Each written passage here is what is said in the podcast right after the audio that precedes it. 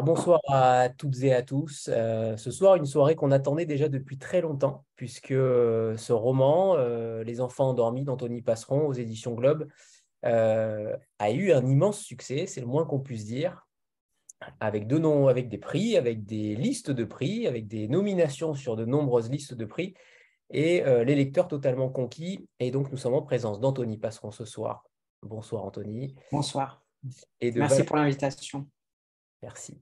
Et, de Valentine G, euh, des éditions Globe, l'éditrice qu'on a déjà reçue à de nombreuses reprises euh, pour, euh, pour les rentrées littéraires notamment. Elle nous avait déjà prévenu que ce livre-là allait être fascinant et on espérait qu'il ait le succès qu'elle l'espérait aussi. et ça a été le cas. J'aimerais, Valentine, que vous nous... Bonsoir. J'aimerais que vous présentiez Anthony Passeron, puisque c'est un premier roman et qu'on ne le connaît pas encore totalement.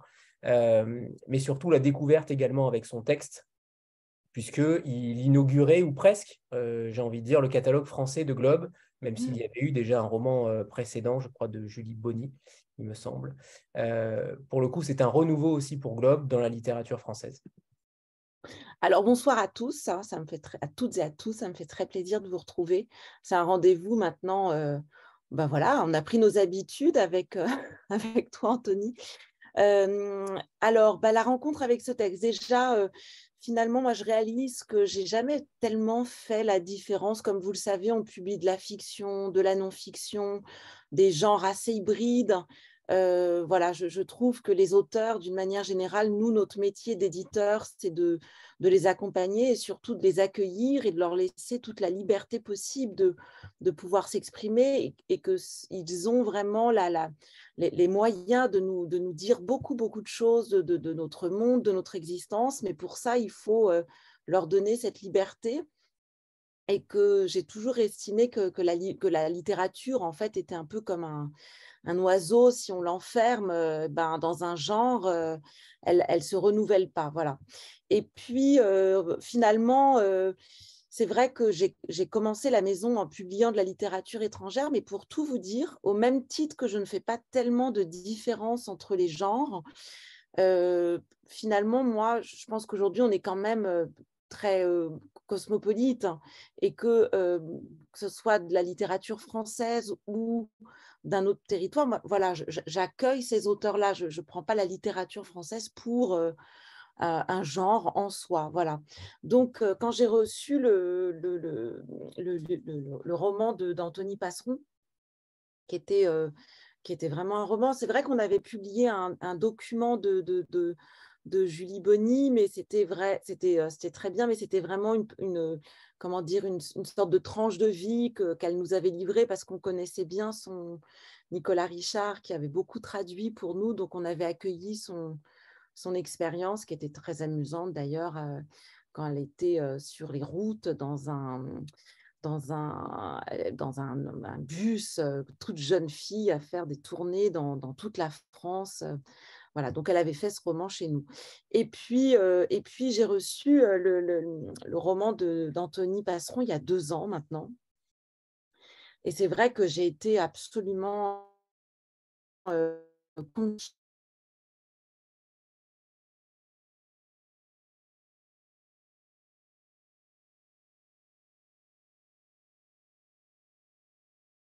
Est-ce que tout le monde a un problème avec euh, la connexion de Valentine ou pas? Ouais. Oui. Juste au moment où elle allait faire des compliments, c'est dommage. C'est incroyable. incroyable. C'est un, complot. C'est un complot. elle est figée. Elle est figée là, ah, effet.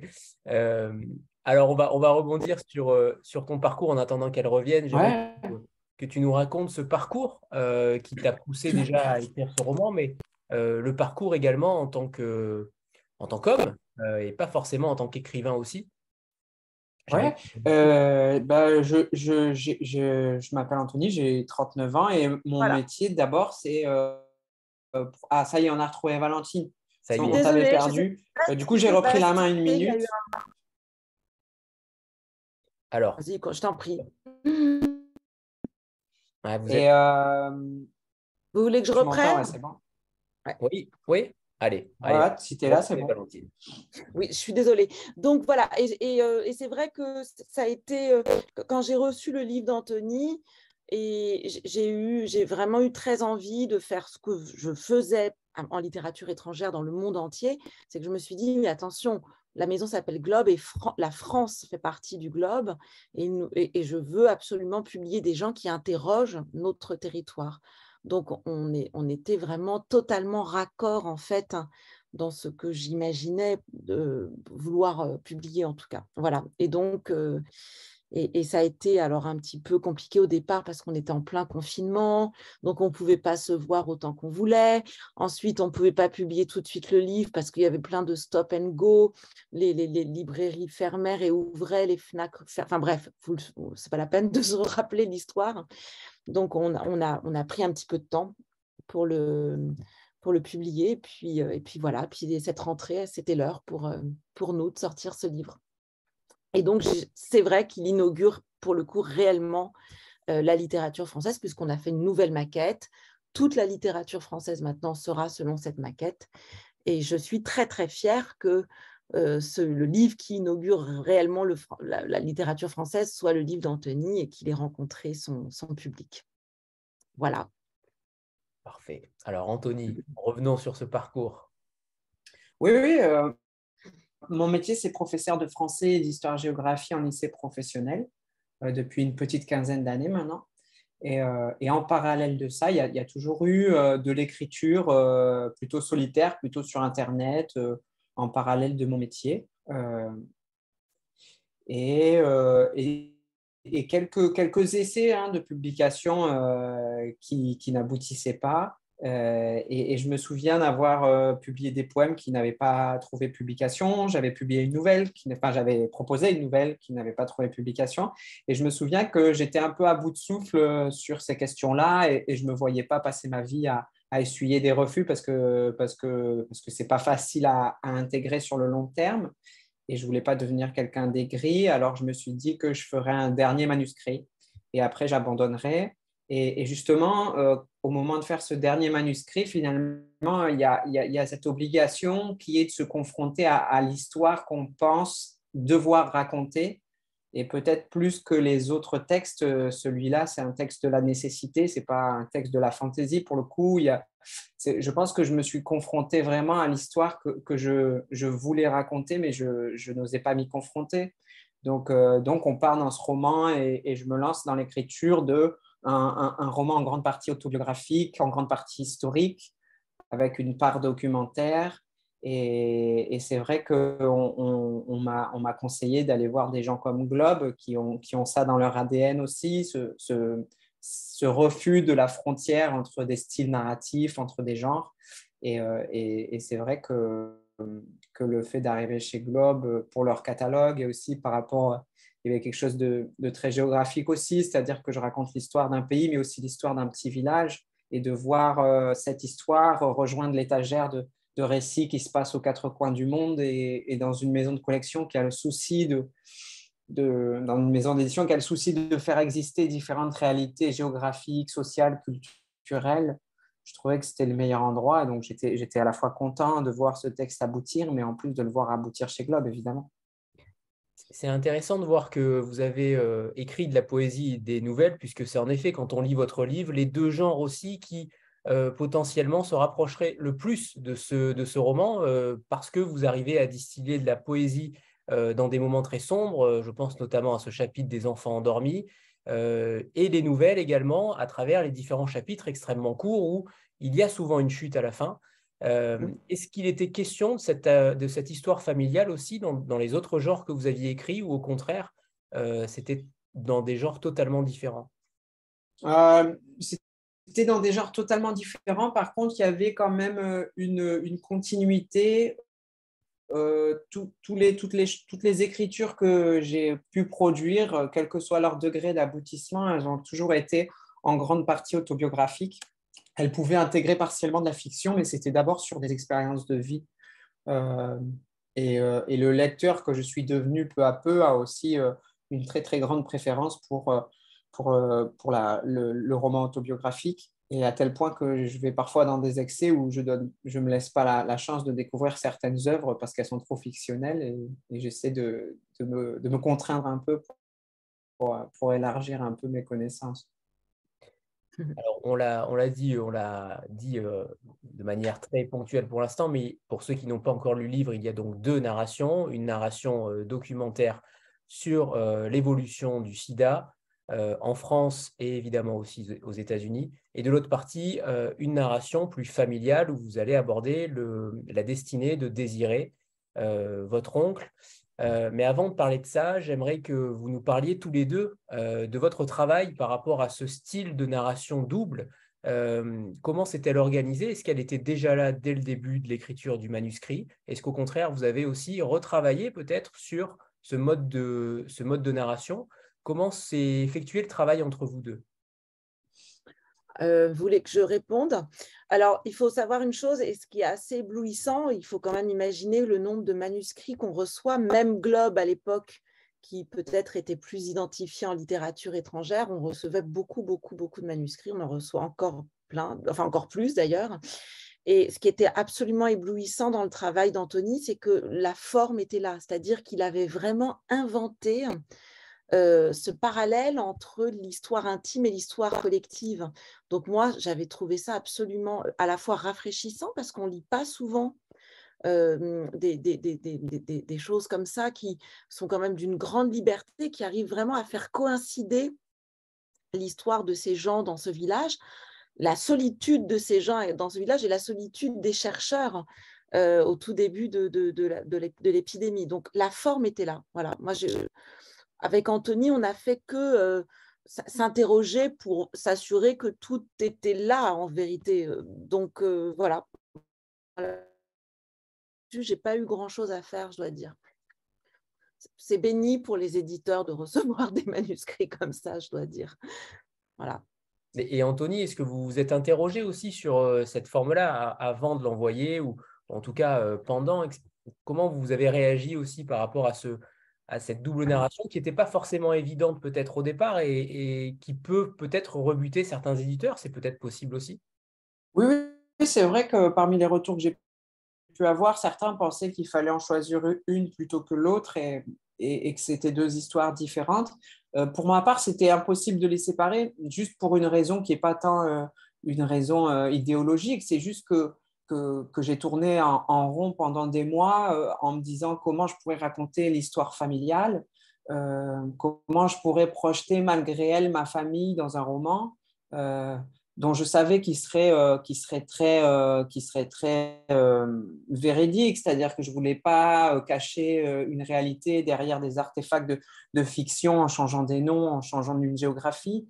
je voulais vraiment que ce soit la, un, roman vraisemblable, si j'ose dire, et témoigner vraiment d'une géographie précise. Et donc, euh, je me souviens du jour où j'ai trouvé euh, ce stratagème narratif, si j'ose dire, et, il, est, tellement, euh, il est tellement imbriqué dans la création du livre que le livre ne se serait pas écrit autrement. C'est à ce moment-là que j'ai eu une sorte de déblocage. Je me suis dit, OK, donc si on fait un chapitre la famille et un chapitre les médecins, les chercheurs, euh, je pense que je peux aller au bout du manuscrit parce que évidemment que écrire un manuscrit quand on n'a pas d'éditeur, quand on n'en connaît pas, euh, quand bien même euh, je, savais qu'on pouvait leur envoyer, mais je veux dire il n'y a personne qui attendait ce livre, donc il fallait d'abord trouver un stratagème qui me permettrait de mener un travail qui, je le savais, allait me prendre plusieurs mois et même plusieurs années, puisqu'entre le moment où Valentine me dit OK et le moment où moi j'ai cette idée de dire bah, optons pour une double narration si c'est ce qui permet d'aller au bout.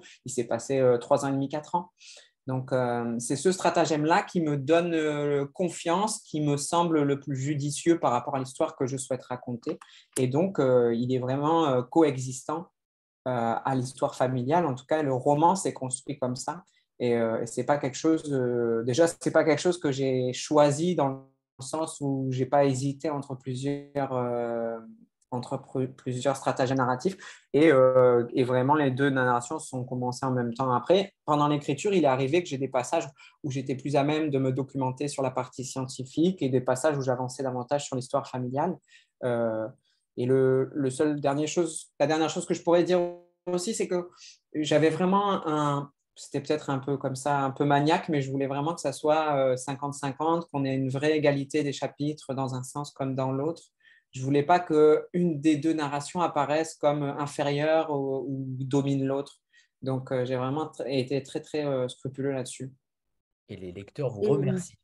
Je voudrais ajouter une chose, ce qui était vraiment, moi, de mon point de vue d'éditrice, très intéressant quand on décide de de dire la vérité d'une certaine manière et en même temps on compose un roman, c'est que les endroits, euh, c'est ce qui m'a semblé moi en tout cas en le, publiant, les endroits où euh, finalement Anthony n'avait pas forcément la réponse, il les a palliés en fait en allant se documenter auprès des institutions, euh, auprès de l'histoire, auprès de la géographie. Donc c'était au lieu d'inventer quelque chose, il a comblé les trous avec une, une, autre réalité et qui en fait encore nourrit complètement le, le, roman. Et ça, j'ai trouvé que c'était vraiment un parti pris très euh, novateur et très intéressant. Et vous dites, Anthony, dans le roman d'ailleurs, qu'il vous a fallu beaucoup de temps pour écrire sur cette histoire familiale. Et vous dites, vous écrivez comment poser mes mots sur leur histoire sans les en déposséder? Est-ce que le lecteur, au final, euh, il a ressenti, j'imagine, moi je l'ai ressenti en tout cas, cette pudeur et le fait que vous leur avez rendu un très bel hommage. Mais est-ce que vous, euh, en tant qu'auteur, mais en tant qu'aussi Anthony Passeron, vous avez réussi euh, à la fin de l'écriture de ce manuscrit à, être satisfait de ce que vous avez écrit C'est une question que je me suis posée, c'est marrant, hier soir dans, le train. Euh, je ne sais pas si je suis satisfait, je suis satisfait de l'accueil qui est fait à ce livre parce que j'avais à cœur que les gens dont je parle soient reconnus est connu pour la partie familiale. Donc à ce titre-là, je pense que je n'ai vraiment pas à me plaindre. Au contraire, je suis dans une grande gratitude à l'endroit de Globe, à l'endroit de, des lecteurs, euh, des Instagrammeurs dont vous êtes. Enfin, il y a une communauté globale avec les libraires, les diffuseurs qui ont vraiment donné sa chance à ce livre. Et, euh, là-dessus, ce livre m'échappe et j'en suis très heureux. Euh, vous parliez d'hommage, c'est vrai que le projet que j'avais, c'était d'écrire un hommage un hommage euh, à des chercheurs qui avaient été courageux et un hommage à, une famille. Euh, mais euh, là où il y a peut-être un, aspect, enfin, ce n'est pas, pas déceptif, mais en tout cas, ça m'a appris beaucoup de choses. C'est que quand bien même on pense écrire un hommage à sa famille, elle ne le reçoit pas forcément comme ça. et c'est là que j'ai découvert que, que, que, rendre hommage à quelqu'un à travers son prisme personnel, c'est valoriser des choses dont on décide soi-même qu'elles sont valorisables, mais sans lui demander si lui les trouve valorisables aussi. Euh, et, euh, j'ai aucun regret à, cet endroit-là, mais ça m'a appris ça, ça m'a appris que le concept d'hommage n'est pas universel, que tout le monde n'attend pas des hommages. Et, euh, et là-dessus, c'était très, très instructif. Mais oui, oui, euh, le fait qu'il s'écoule deux ans entre la signature euh, et la publication, ça m'a permis aussi, en grande partie avec l'aide de Valentine, euh, d'aller au bout de mes recherches scientifiques parce qu'il y avait aussi la peur d'être contredit par les protagonistes, notamment dans le domaine scientifique, médiatique, etc. Et, et aussi d'essayer de me rapprocher en permanence de ce que je voulais être, une sorte de, de, chronique d'une vie euh, de la France périphérique. Et euh, à ce titre-là, j'en suis plutôt satisfait. Après, euh, je pense que, que, mon cerveau écrit encore en partie ce livre et hmm. il faut que je lui dise de s'arrêter, qu'on va passer à autre chose. C'est pas, c'est voilà, quand on a passé quatre ans dans un livre, on ne décide pas que c'est terminé juste parce qu'il est publié. Donc il faut. Et à, ce titre-là, les rencontres permettent vraiment aussi de prolonger une réflexion et, et voilà. Et je reviens justement sur cette histoire d'hommage, puisque c'est une famille qui est silencieuse, une famille qui ne parle pas. Et j'imagine que la réception du livre a peut-être été aussi difficile en ce sens-là. Oui, oui, absolument. Et elle a été difficile à plusieurs titres pour eux parce que, évidemment, la plupart d'entre eux ne savaient pas que déjà j'écrivais un manuscrit dans mon coin. L'autre partie l'avait quasiment oublié ou se disait que de toute façon, il y avait très peu de chances pour qu'on arrive à une publication. Euh, ils savaient encore moins que j'avais mélangé leur histoire avec celle, euh, une histoire plus collective, euh, médiatique, scientifique, etc. c'est au moment où finalement le, il a été décidé de publication que finalement je me suis retourné vers eux en, essayant de leur expliquer quel était mon projet. Euh, il a été plutôt bien reçu, mais, mais euh, parmi les rares qui l'ont mal reçu, euh, je trouve que leur, mauvaise réception, si j'ose dire, elle témoigne de quelque chose qui, qui, de toute façon, confirme ce que je dis dans le livre. Malheureusement, il y a une partie de la famille qui ne veut pas qu'on dise que leur frère ou leur cousin se droguait. Il y a une partie de la famille qui ne veut toujours pas dire que leur euh, cousin ou leur frère était séropositif et qu'il est mort du sida. Euh, donc euh, finalement, la honte dont je témoigne dans ce livre, même 40 ans plus tard, elle, est toujours là. Et la maladie a, un peu laissé place au traitement, même si les traitements sont largement insuffisants et que la prévention demeure un enjeu crucial. Mais, mais en tout cas, la honte n'a pas disparu. Euh, et, je pense que c'est encore plus vrai euh, si vous habitez dans un petit village de l'arrière-pays niçois où vous êtes moins confronté à, l'évolution du monde, pas dans le sens où on vivrait dans, un, dans, une sorte de, grotte, mais dans le sens euh, où, on a moins accès aux représentations, à la culture, à d'autres œuvres. Je pense au film de Campillo, 120 battements par minute, qui a quand même été si j'ose dire, une piqûre de rappel de ce qu'avait été cette histoire et que ça nous permettait aussi collectivement de, de voir le chemin parcouru. Eux, ça n'a pas été leur cas et, il faut les laisser faire leur chemin à leur rythme. Mais, euh, en ce sens, je pense que le livre ne les satisfait pas, mais par contre, j'ai la prétention de dire qu'il les oblige à regarder leur histoire en face et, euh, et, à voir que les choses évoluent. Stéphanie euh, oui, bonsoir Anthony, bonsoir Valentine, bonsoir, à tous. Euh, oui, la question qu'a posée Anthony, c'était un peu la même chose que, que ce que je voulais vous demander. Donc, je rebondis quand même sur ce que vous avez dit. comment on fait quand on veut écrire justement sur sa propre famille et que c'est une époque justement où le sida, on n'en parle pas, c'est quelque chose qui est sans doute tout à fait tabou. Et vous, vous avez essayé d'exhumer un peu tous ces secrets. Euh, donc, comment vous avez fait? Est-ce que c'était un matériau sensible? Est-ce que vous êtes allé interroger les gens de votre famille? Comment ils ont réagi? Et euh, est-ce que ça a été douloureux pour eux? Est-ce que vous avez dû euh, dire autre chose que la réalité parce que c'était justement trop douloureux Ou bien est-ce que vous avez tout dit tel que c'était dans la réalité? Merci. évidemment que c'était douloureux. mais il faut faire très vite le deuil de quelque chose, il me semble en tout cas. Il ne faut pas écrire un livre pour faire plaisir à sa maman. Euh, ça sera forcément déceptif. Et, d'un autre côté, ils sont à la fois très fiers que, ce livre soit publié, mais ils auraient préféré que j'écrive l'histoire du voisin nécessairement. Euh, euh, c'est vrai que j'ai commencé, en fait, j'ai travaillé dans, j'ai commencé par le cercle le plus proche euh, de ma famille et très rapidement, je me suis aperçu qu'ils étaient soit incapables de parler, soit qu'ils se cachaient derrière un oubli auquel je refusais de croire. Je, je refuse catégoriquement de croire que on a, perdu un fils du VIH/SIDA à une époque, c'était particulièrement tabou, honteux, surtout dans, une maladie qui prenait un temps. Euh, dans une agonie très longue, etc., et que, bizarrement, on ne se souviendrait plus de rien. Et donc, très vite, j'ai élargi le cercle à la famille un peu plus lointaine et surtout, euh, les personnes qui ont été le plus source de témoignages, finalement, ce sont les, survivants, euh, les, gens qui avaient côtoyé mon oncle et qui, pour certains d'entre eux, sont, ce qu'on appelle aujourd'hui des PV-VIH, des personnes vivant avec le VIH. Et, euh, et, eux ont vraiment été très utiles parce que non seulement ils acceptaient de raconter, mais en plus, ils avaient un recul, étant donné qu'ils avaient survécu et qu'ils n'avaient pas été aussi proches de la mort de mon oncle, ils arrivaient à raconter cette histoire qui était aussi la leur avec euh, une certaine objectivité. Et ça, c'était impossible dans les témoignages de ma famille parce qu'il restait soit une trop grande tristesse, soit une trop grande colère à l'endroit de mon oncle. Et, le, c'est vrai que le travail qui a été le mien, c'était d'écrire un livre qui dise cette colère, qui dise cette tristesse, mais qui se refuse à, y prendre part. Euh, et tout à l'heure, Anthony a parlé de pudeur. Euh, et, c'est vrai que je pense que je pense que une figure, en l'occurrence la figure de ma mère, m'a pesé pendant l'écriture de ce roman, même si elle n'était pas par-dessus mon épaule à regarder ce que j'écrivais. Mais je savais que, que ma mère en particulier, mais tout le reste de la famille, ne m'aurait pas pardonné euh, de faire une, sorte de, littérature d'emphase très chargée, faire en gros du spectaculaire, si j'ose dire, avec ce qu'avait été leur vie.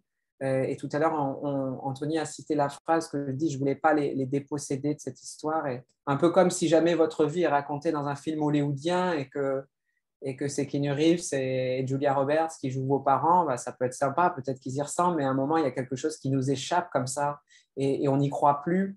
Et, c'est vrai que, je voulais essayer de dire ce qu'avait été leur vie pour que, à défaut d'adhérer complètement à ce projet, que la famille et, euh, une autre communauté dont on n'a pas parlé et, qui joue un rôle très particulier, qui est le village, parce que le livre est beaucoup lu au village aussi. je voulais que les gens du village s'y retrouvent. Et, donc, je, pense que ce livre doit, doit tenir, enfin, les, citations au discours direct, c'est-à-dire entre guillemets dans ce livre, cumulé, ça doit faire deux pages, pas plus. Parce que c'est des gens qui ne parlent pas de toute façon. Euh, et, il fallait respecter ça. Et c'est moi qui parle à leur place. Et alors encore plus, euh, encore plus euh, le fait de, leur incapacité à les faire parler vous oblige encore plus à, à faire attention en fait.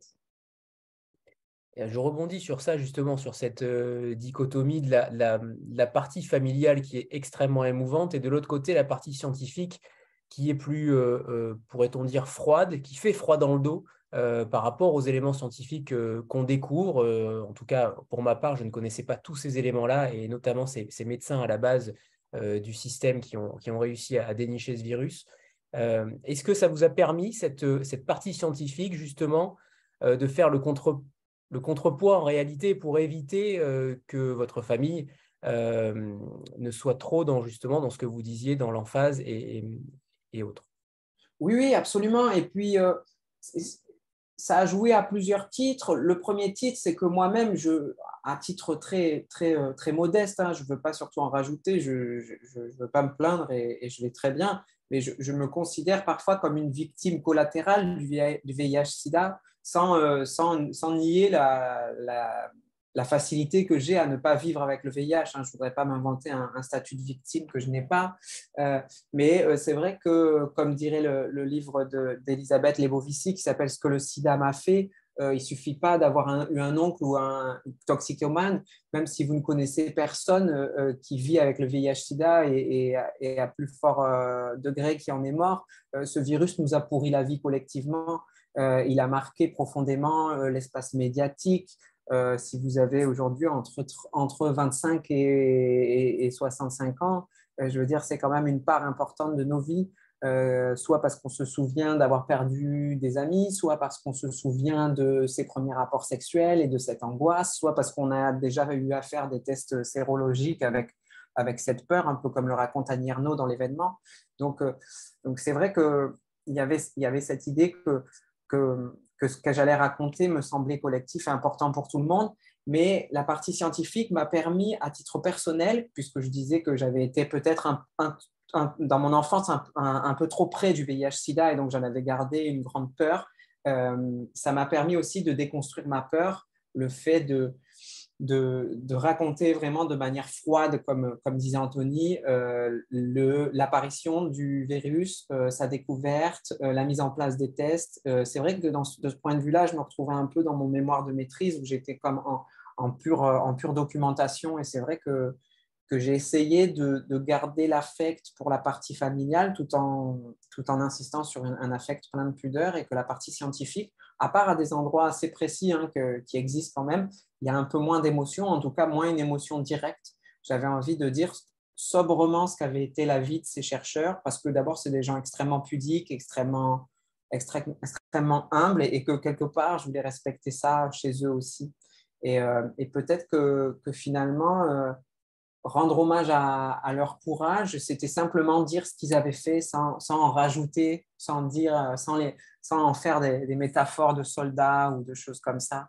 Et je trouvais que hum, parfois les gens, euh, j'ai l'impression que c'était le meilleur hommage à leur rendre, c'était dire, dire sobrement ce qu'ils avaient fait parce que, parce que quand quelque chose est grand, c'est pas la peine d'en rajouter. Donc, euh, donc il me semble que le lecteur, en tout cas, je lui fais confiance pour comprendre que ce travail-là a une importance fondamentale. Et j'ai l'impression que chaque génération aura son virus qui lui pourrit la vie, puisque il n'est pas sans rappeler que ce roman-là est sorti à une époque encore plus prégnante avec la crise du Covid, puisqu'on voit l'apparition d'un virus, on voit l'apparition d'une maladie qui n'est pas prise au sérieux.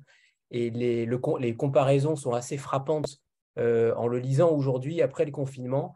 C'est assez fou de voir à quel point l'ego, souvent, l'ego des médecins, et je pense notamment à ce, médecin Robert Gallo, euh, qui a fait passer euh, sa, on va peut-être en parler, mais qui a fait passer euh, sa science, ses, ses, hypothèses avant le bien commun. et ça, c'est plutôt intéressant de comparer aussi avec notre époque, même si c'était deux époques différentes et que les avancées technologiques et, et, et en médecine étaient différentes, mais il y a quand même des, points de convergence qui sont assez fous entre votre livre et la situation actuelle depuis deux ans et la situation dans les années 80. Oui, et c'est quelque chose qui m'a d'autant plus marqué que quand, comme le disait Valentine, quand le, premier, ce qu'on a appelé le premier confinement le plus sévère est arrivé, j'étais en train de terminer, terminer mon manuscrit. Donc il y avait, il y avait cette idée un peu qui est un peu un cliché, mais que, mais historiquement ça se tient, c'est que l'histoire se répète. Elle se répète souvent dramatiquement. Elle se répète rarement pour le meilleur d'ailleurs. Et, euh, et c'est vrai que déjà, une fois que j'ai fini mon manuscrit, comme beaucoup de, Français, je me suis mis à relire La peste de Camus euh, pas tant parce que je me prétends avoir la même qualité que, Camus, mais, j'ai déjà retrouvé des, points communs. C'est que quand, la catastrophe arrive, fut-elle un virus, déjà, il y, a, il y a toute une partie de l'humanité, et je pense qu'on a ça en nous, parfois pour le meilleur, parfois pour le pire. C'est qu'on on pense qu'on va passer à travers, que ça ne va pas nous arriver. Et, euh, et, c'est vrai que, tu, enfin, vous parliez des, médecins et de la place de l'ego, et que évidemment les médecins ne sont pas des êtres humains à part qui vivraient en dehors des, des, euh, comment dire, des, injonctions sociales, euh, des, obligations économiques, et qu'ils ont leur ego. Et on les a vus, ces médecins aussi, pendant le Covid, à se presser sur les plateaux télévisés, alors qu'ils n'en savaient pas forcément plus que les autres, mais on sentait bien que c'était leur moment médiatique à eux. Euh, et dans une société qui valorise euh, ce que, ce que Debord appelait le spectaculaire, c'est-à-dire euh, la mise en scène d'un discours et toujours d'avoir une personne qui parle exactement comme je suis en train de le faire. Donc, je ne je, m'en extrais pas, mais on est dans une société qui a mis en place le spectaculaire comme, comme, comme mode de communication. Forcément, ben, un médecin, il a un virus, on sent bien que ça peut, ça peut faire son jeu aussi.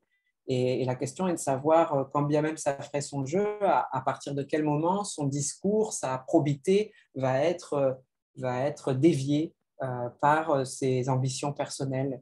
Mais souvent, souvent à force de, présenter ce livre, j'ai l'impression que, que j'ai toujours plus de temps pour m'interroger.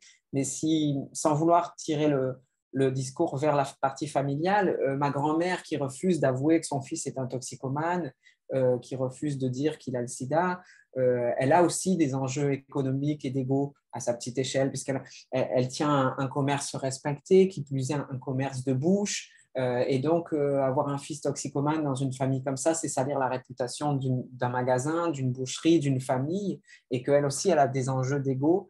Sauf qu'évidemment, les enjeux d'ego d'une bouchère charcutière de l'arrière-pays niçois, et en termes de mort, ils auront nécessairement moins d'impact qu'un un grand médecin américain, c'est évident. Mais ce qui m'intéressait, et c'est un des, outils de cette double narration, c'est que finalement, elle met en parallèle des courages, des manques de courage, euh, de la solitude, etc.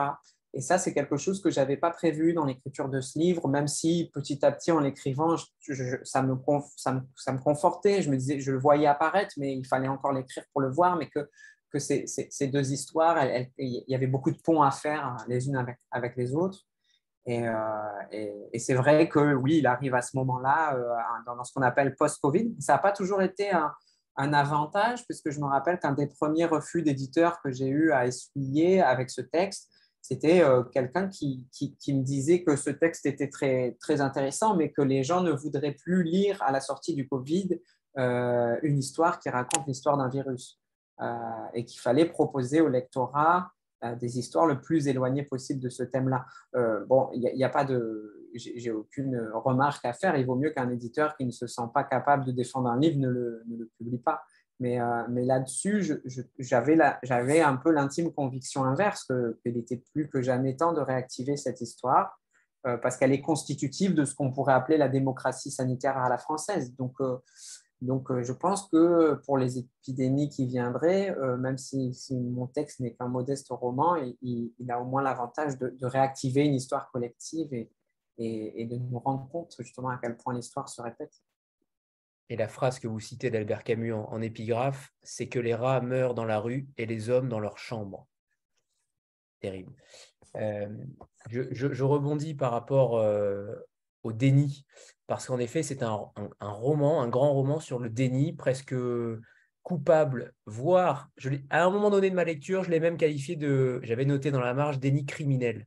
De la part de Louise qui, on voyait, tarder à assumer et à potentiellement aller voir un médecin pour, pour comment dire, pour faire consulter, pour avoir une consultation pour son fils qui ne veut pas voir la vérité en face.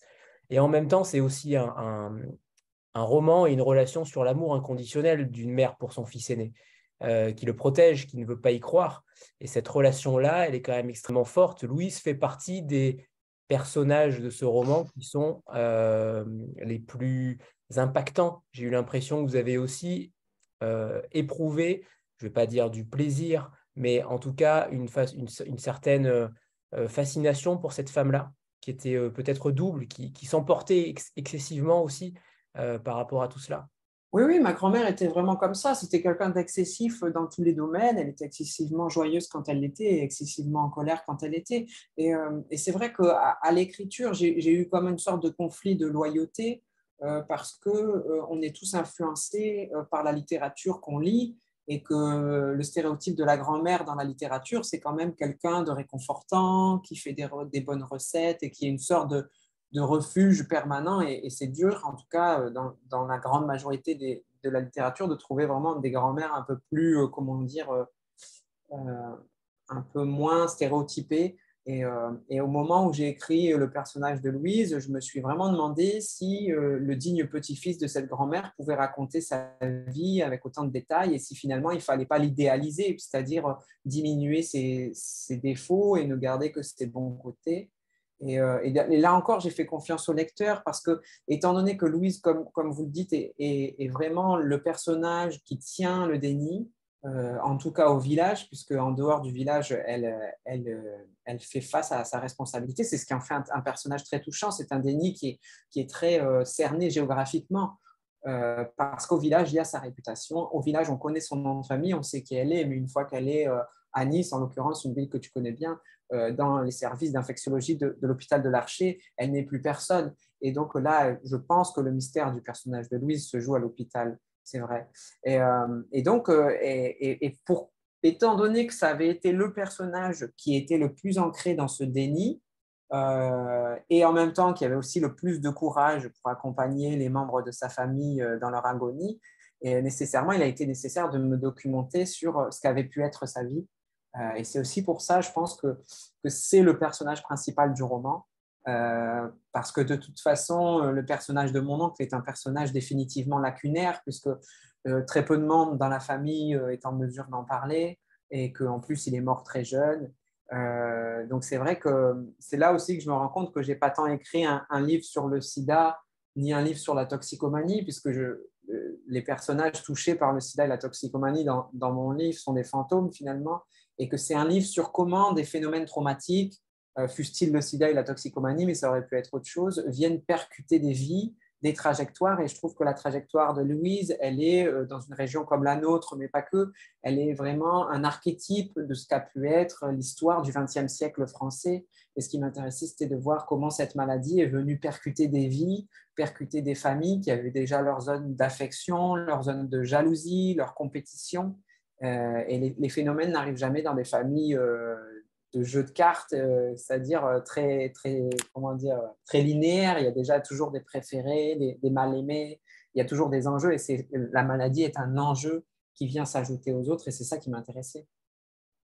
J'ai envie de vous relancer à chaque fois, c'est terrible. Ah non, mais je ne fais pas des réponses trop longues là, ça va? Non, non, non, non c'est, ah, très bien, mais, mais il faut que je laisse la parole à Jean-Marc. à toi. Merci Anthony. Bonsoir Anthony et bonsoir, bonsoir. Valentine. Euh, j'en profite tout de suite pour rebondir d'abord sur Louise, effectivement, mais on, en parlait beaucoup, vous en avez parlé, on en a parlé dans le chat, mais j'ai vraiment trouvé assez inoubliable. Et puis, toujours avec cette distance aussi de, replacer ça dans l'époque, c'est-à-dire que notre regard forcément sur tout ce que vous écrivez et sur ces jugements et sur ces attitudes ne vaut rien euh, par rapport à ce qu'il était dans ces années 80 où, tout ça, on n'avait pas, entre guillemets, ce recul, cette expérience des pandémies, et on vivait des situations euh, assez assez inédite euh, euh, et, terrible. Et donc cette Louise, elle est, magnifique dans, ses faiblesses, dans sa réaction aujourd'hui qu'on voit, euh, qu'on juge, mais, en tout cas, moi je l'ai trouvée assez inoubliable. Je reviens en fait à, ma question qui est euh, euh, de dire que j'ai trouvé votre livre vraiment assez remarquable d'équilibre euh, parce que vous êtes tout le temps sur une, une ligne de crête très étroite sur la partie scientifique parce que, parce que comment ne pas basculer dans le trop scientifique, un qui perdrait le lecteur et qui peut-être vous mettrait en danger. et puis sur la partie familiale, vous êtes là encore sur cette ligne de crête de, de l'émotion qui qui va jamais dans le dans, le dos et, dans la larmichette, vous êtes juste à chaque fois. Euh, et donc cet, cet, équilibre, je me suis demandé comment vous l'aviez écrit, c'est-à-dire dans les différentes phases du roman. Est-ce que vous avez d'abord collecté toute la partie euh, euh, scientifique et puis ensuite vous l'avez réinjecté au fur et à mesure de votre écriture de la trame familiale ou est-ce que vous avez eu ce, cette attitude un peu schizophrène de passer d'un état à l'autre pour, pour arriver à le trouver? Alors, dans l'écriture elle-même, merci à vous pour votre question. Dans l'écriture elle-même, j'ai vraiment fait comme j'ai pu, un peu de la famille, un peu du scientifique. Et c'est vrai que par moments, l'histoire familiale est, si tragique que, et je pense que c'est pareil pour le lecteur, que la partie scientifique repose un peu aussi euh, de, de cette réalité qui est quand même très dure. Et puis accessoirement, la partie scientifique, elle évolue plutôt vers quelque chose d'encourageant avec l'apparition des trithérapies, etc. Mais c'est vrai que je suis allé aussi loin que j'ai pu pour, la, pour, la, question de l'intercalement des, des, chapitres, etc. Euh, comme je vous l'ai dit tout à l'heure, je tenais à une stricte équité. Donc, euh, ce que j'ai fait, c'est que je suis allé aussi loin que possible dans la partie familiale et que j'ai calibré la partie scientifique pour la faire coïncider euh, avec, avec la partie familiale. Disons que je ne sais plus combien j'avais de chapitres, mais si j'avais 40 chapitres dans la partie familiale, je savais que j'avais 40 euh, chapitres pour organiser euh, la narration scientifique. Euh, après, pour savoir à quel moment j'allais trop loin, là-dessus, Valentine m'a un peu, à un moment, elle m'a dit oui, là, il faut arrêter la partie scientifique, il ne faut pas qu'on aille trop loin non plus. Parce que moi, j'étais dans une sorte de boulimie, parce que ça répondait à tellement d'interrogations que j'avais eu enfant. Euh, que, finalement j'aurais pu ne jamais m'arrêter, j'ai l'impression. Et puis à force de travailler, on trouve toujours des détails, des dates, des noms, on a toujours envie d'en rajouter. Euh, et après, pour la partie euh, pédagogique, si j'ose dire, c'est-à-dire comment rendre un discours complexe, compréhensible par le plus grand nombre. Et c'est vrai que ça, ça pouvait être un écueil très dangereux. Je pense que c'est surtout mon, ma profession qui m'a aidé. Le, professeur de lycée professionnel, en l'occurrence, il a affaire à des classes qui ont des niveaux extrêmement variés, d'élèves avec une certaine aisance et d'autres en, situation de quasi-illettrisme. Et la question que je me suis posée à chaque fois, c'est il faut que même euh, le plus mauvais de tes élèves comprenne. Euh, alors, je ne sais pas, tous ne l'ont pas lu je ne sais pas, mais en tout cas, c'est quelque chose qui m'a permis de calibrer mon écriture et à chaque fois de penser à eux. c'est vrai que mon lecteur lambda, pour moi, c'est un élève de lycée pro. Euh, donc euh, déjà, c'est quelqu'un qui lit peu, mais, mais quand il lit, il a du mal à comprendre. Donc euh, il ne faut pas aller trop loin dans la... Il ne faut pas trop tricoter des phrases très complexes. Il faut avoir cette espèce de, de, nécessité de la, la concision. et donc, dans l'ensemble, j'ai l'impression que les retours de lecteurs à ce sujet-là, oui, ils sont satisfaisants. Je n'ai pas beaucoup de monde qui m'a dit que c'était trop compliqué, je n'ai pas, pas réussi. Mais, mais c'est vrai que c'était un risque, un risque qui était, pas, qui était loin d'être mineur. C'est ce que j'allais vous poser euh, comme question ou rebondir sur cette, euh, sur cette jeunesse, parce qu'à mon sens, c'est peut-être le roman adressé à la jeunesse, celui qui permet peut-être, euh, parce que le sida existe toujours, parce que beaucoup d'étudiants, beaucoup de jeunes ne connaissent pas forcément cette maladie, et c'est aussi un roman qui leur permet peut-être d'aborder une certaine conscience sur ce qu'était le, le, passé, mais aussi sur euh, sur l'héroïne, évidemment, euh, qui existe peut-être un petit peu moins aujourd'hui, mais qui existe toujours, et d'autres drogues viennent euh, et continuent d'exister. c'est aussi, j'ai eu l'impression que vous, alors vous l'avez dit, hein, mais vous vous adressiez à la jeunesse d'aujourd'hui aussi, en tant que roman, en tant qu'accessible et en tant que, que roman persuasif. Parce que si j'avais été jeune aujourd'hui, entre guillemets. Si j'avais été lycéen, j'aurais adoré, j'aurais adoré lire ce livre-là. J'aurais adoré me plonger dans une histoire euh, qui n'était pas la mienne, mais qui a eu des conséquences terribles sur ses parents, ses grands-parents et autres. Euh, merci. Euh, oui, c'est vrai que, que, à partir de 1996, l'arrivée des trithérapies qui sont certes imparfaites et, et notamment dans ces premières années de trithérapie, euh, mais on voit quand même disparaître du champ social ce qu'on pourrait appeler, euh, parce que je n'ai pas d'autre manière, mais des corps souffrants. Euh, le nombre de morts du VIH-Sida, en tout cas dans notre pays, a vertigineusement chuté. Les enterrements ont quasiment cessé, en tout cas pas, pour des gens qui, qui seraient morts directement du VIH-Sida. Aujourd'hui, c'est vrai que les personnes vivant avec le VIH-Sida sont plus sujettes à tout un tas de maladies chroniques, mais qui auraient cru que en 1990, euh, des médecins travailleraient un jour sur des thématiques comme vieillissement et VIH. Ça paraissait complètement lunaire. Et, quelque part, on ne peut pas reprocher, euh, même si on a envie de le faire, aux jeunes générations de ne pas avoir autant peur peut-être que nous avons eu peur, parce que c'est vrai que le sida euh, était vraiment présent dans nos vies. on voyait même des, des, stars très populaires mourir du sida, ou encore pire, des stars très populaires mourir du sida dans le secret.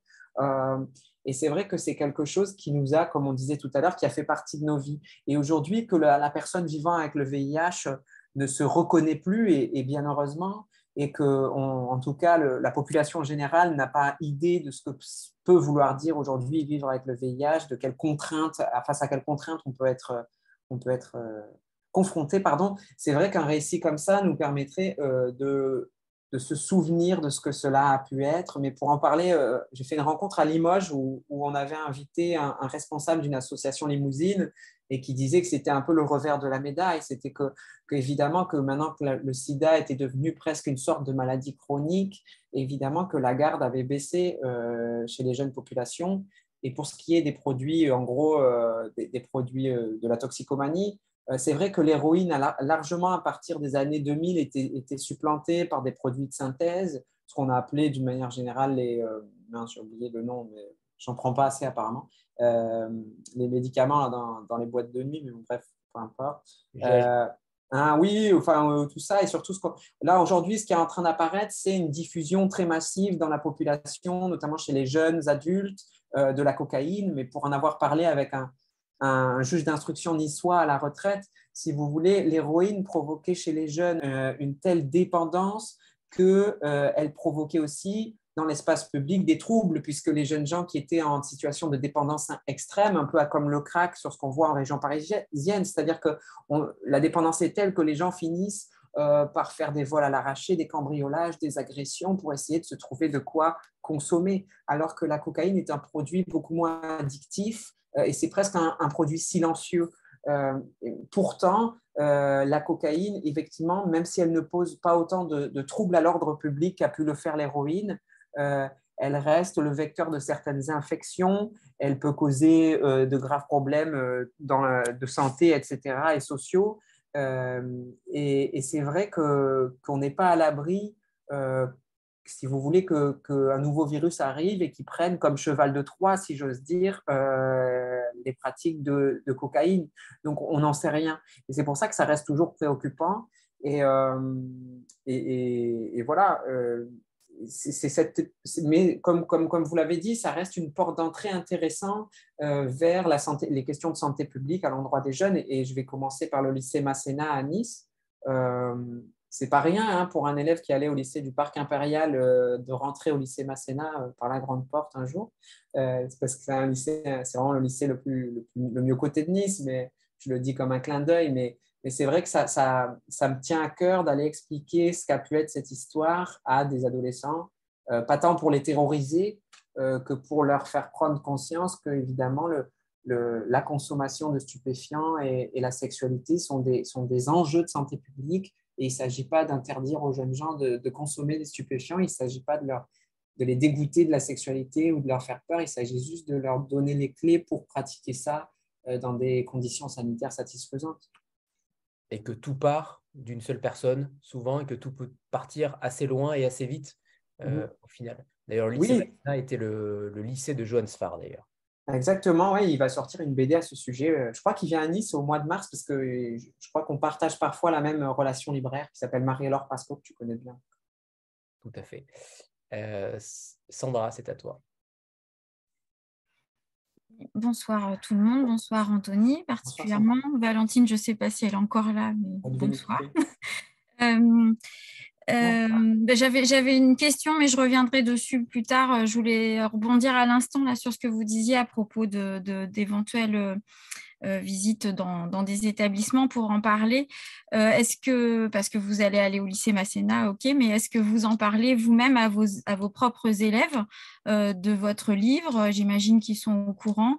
Et est-ce que vous avez eu des, échanges avec eux à ce niveau-là? Et, de quel ordre? Et est-ce que vous mettez une limite ou pas, notamment puisqu'il s'agit aussi quand même de votre famille? Donc ça peut aussi avoir un impact dans vos relations avec eux, j'imagine aussi. Euh, oui, euh, mes élèves très tôt ont été au courant parce qu'avant la sortie du livre, il a fallu que je m'absente et que je déplace des cours quelquefois. Et, et, donc, je leur ai expliqué que j'allais sortir, un livre et que ça a permis de créer d'abord une discussion euh, sur qu'est-ce qu'un livre, comment est-ce que ça se fabrique, quels sont les enjeux de réflexion. Et ça, ça a donné des cours très intéressants. Alors là, pour le coup, on était complètement en dehors du programme scolaire, mais peu importe, que, pourvu que les élèves écoutent parfois. Et c'est vrai que c'était un monde qu'ils ne connaissaient pas. Euh, comment est-ce qu'on fait publier un livre, à qui on l'envoie, mais qui, eux, ils étaient aussi très intéressés par les problématiques économiques. Hein. En gros, là, ils, se demandent si je suis devenu riche, euh, ils se demandent quel est mon pourcentage sur, chaque livre, etc.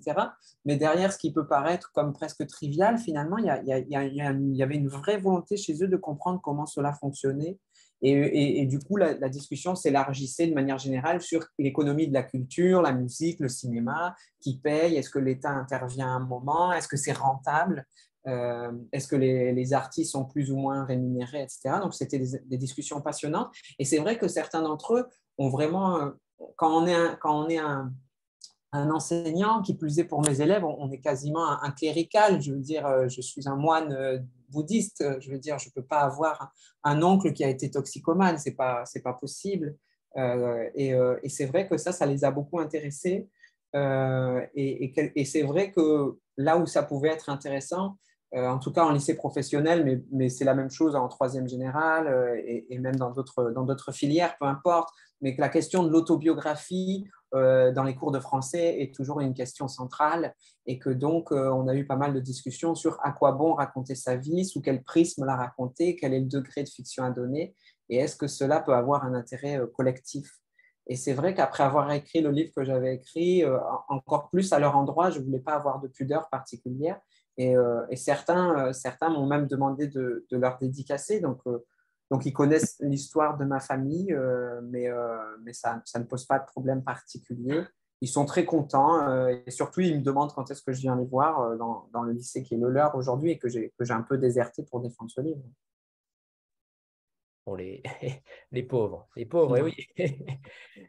Stéphanie, c'est à toi.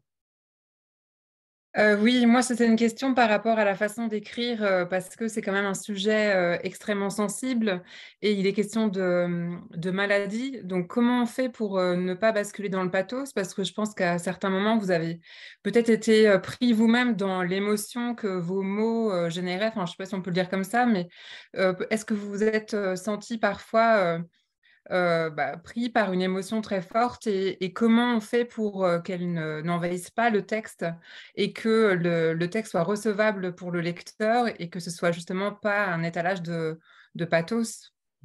Oui, et ça, c'est vrai que ça fait plusieurs fois qu'on le souligne et c'est quelque chose qui me terrifiait parce que le pathos, euh, quand vous, avez, quand vous, voulez défendre un propos, ça, ça, peut disqualifier votre propos et je pense que je voulais vraiment raconter ce que ça voulait dire d'avoir le VIH-Sida dans une communauté de la France périphérique, etc. Donc j'avais l'impression que mon propos, c'était celui-ci et que le pathos euh, disqualifie de toute façon toute forme de livre, à part chez certains lecteurs qui, au contraire, peuvent trouver ça. Le problème du pathos, c'est que c'est un concept très relatif. Euh, on n'a pas tous la même définition du pathos et, on peut être heurté les uns beaucoup plus tôt ou beaucoup plus tard que les autres dans le, dans le processus. Euh, ce qui m'a un peu obsédé, c'est cette question d'être digne.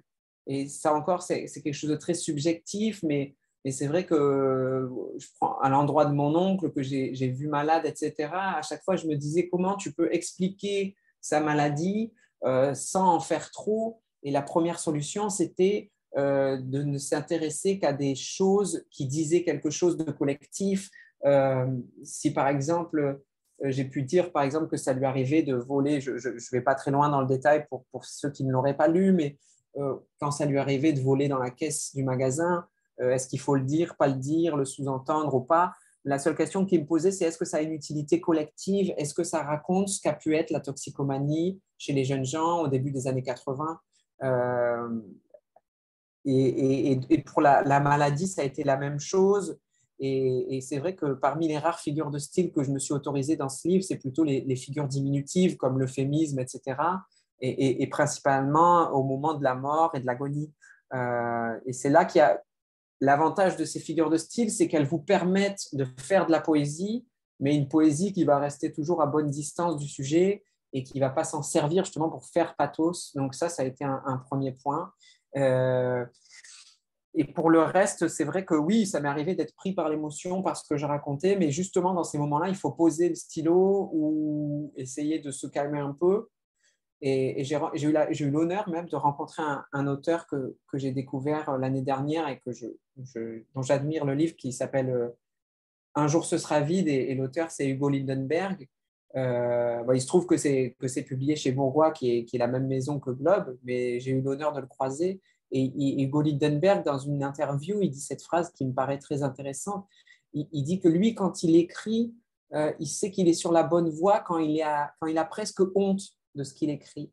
Euh, comme si le principe de l'écriture, c'était d'aller chercher quelque chose de très profond en nous et que, évidemment, que il, va falloir faire preuve d'une grande, euh, comment dire, d'une grande ouverture de soi pour aller chercher des choses profondes et en même temps, euh, il va falloir essayer de les exprimer avec une certaine sobriété. Et à ce titre-là, pour le pathos, par exemple, un, un, des bons éléments pour, pour, essayer de ne pas en faire, c'est aussi faire confiance au lecteur. Le lecteur n'a pas besoin de savoir à quel point une histoire est triste. Euh, il suffit de la, raconter et souvent les gens trouvent ça triste. Ce n'est pas la peine de souligner que c'est un moment triste. Ce n'est pas la peine de dire, par exemple, qu'il est scandaleux euh, que le préservatif euh, ait vu sa publicité autorisée en 1987 dans un pays où ça faisait plus de cinq ans qu'on l'avait identifié comme un agent important pour limiter les risques. le lecteur peut très bien se rendre compte du décalage et trouver ça scandaleux. Vous voyez ce que je veux dire? Donc pour, la tristesse, c'est un, autre sentiment, c'est pas la colère, mais, euh, mais ça demande de faire vraiment confiance à son lecteur. Valentine doit, doit nous quitter, elle va, va intervenir et comme ça, photo de groupe également.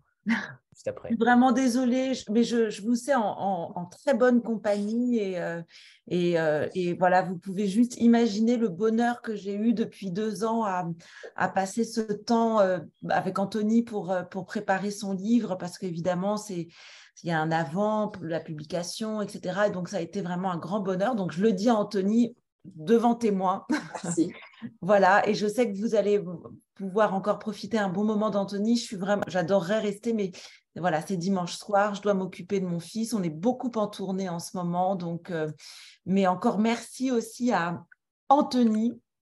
Pas, entre, pas Anthony Passeron, mais Anthony, la, j'arrive jamais à prononcer la. Lâche-gare. Lâche-gare, voilà, Lâche-gare. Et, euh, et, encore merci pour, euh, pour votre accueil et à bientôt, j'espère. Eh oui, à très voilà.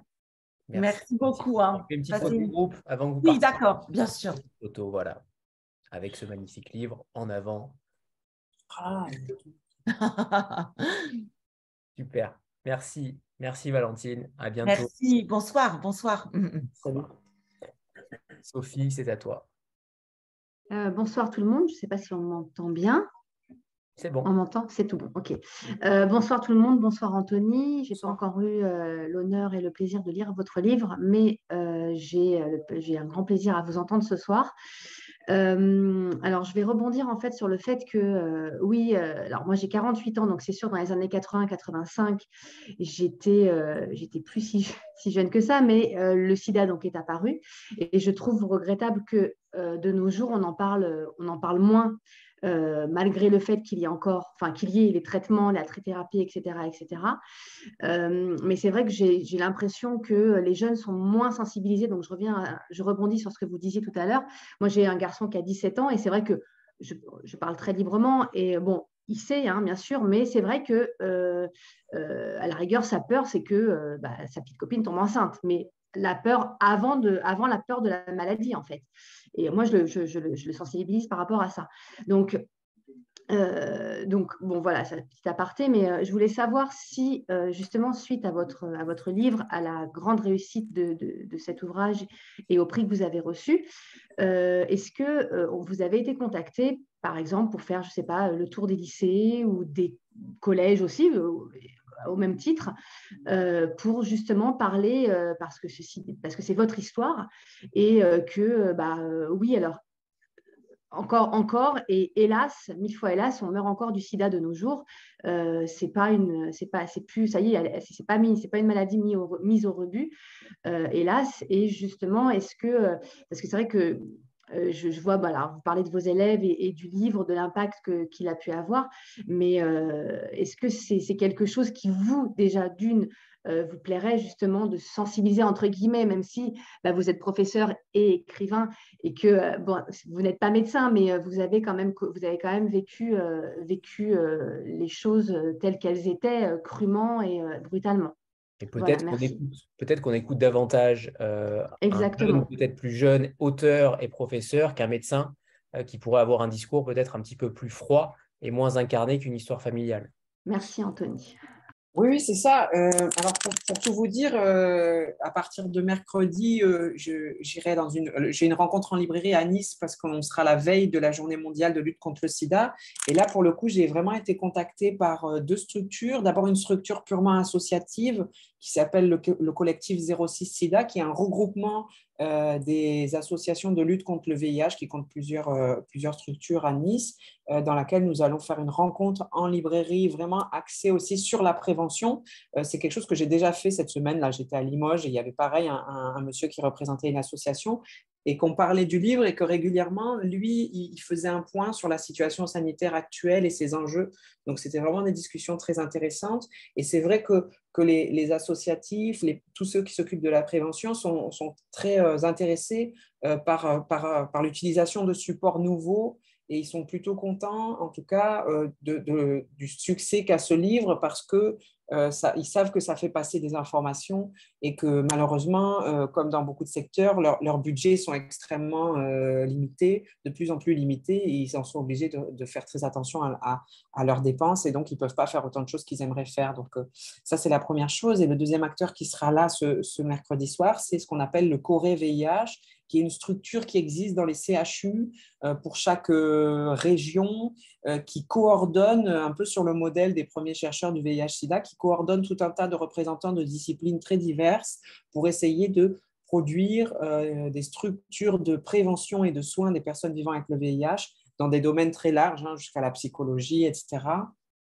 Donc ça, c'est la première fois. Et surtout, il y a quelque chose qui, qui me touche beaucoup, je suis un peu mortifié de trouille, c'est qu'il y a un libraire parisien qui nous invite pour le 1er décembre et qui a réussi à, faire venir euh, le fondateur d'Act Paris qui s'appelle Didier Lestrade, euh, qui est une personne qui m'impressionne terriblement a priori parce que c'est quelqu'un dont j'ai lu les livres, j'ai écouté les entretiens, euh, pour faire très court, il est le fondateur sur le modèle d'Act Up New York, d'Act Up Paris. Ça a été aussi un grand journaliste qui a contribué à l'émergence de magazines gays en France. Je pense notamment à Tétu, mais c'était vraiment le dernier qu'il ait fait. Il en a fait d'autres.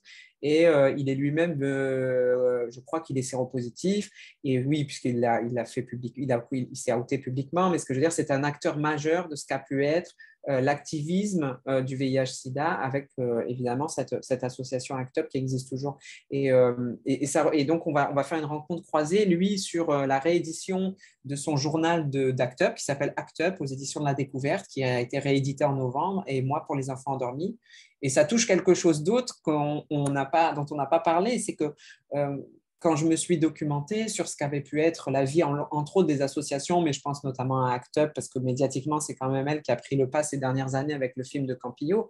Euh, si vous voulez, euh, j'avais très peur de, manquer de dignité à l'endroit aussi de ce qu'avait pu être l'activisme de ces gens-là.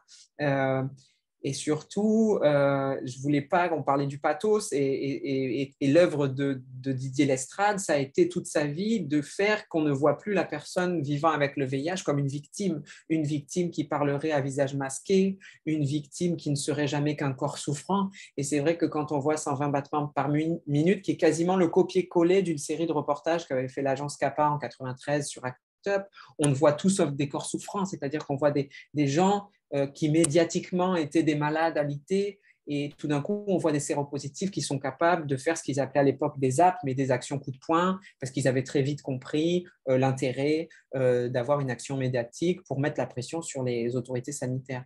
Et, je suis très, très, à la fois très, très fier de le rencontrer et je me sens toujours face à quelqu'un pour lequel on a un immense respect, on se trouve toujours un peu indigne.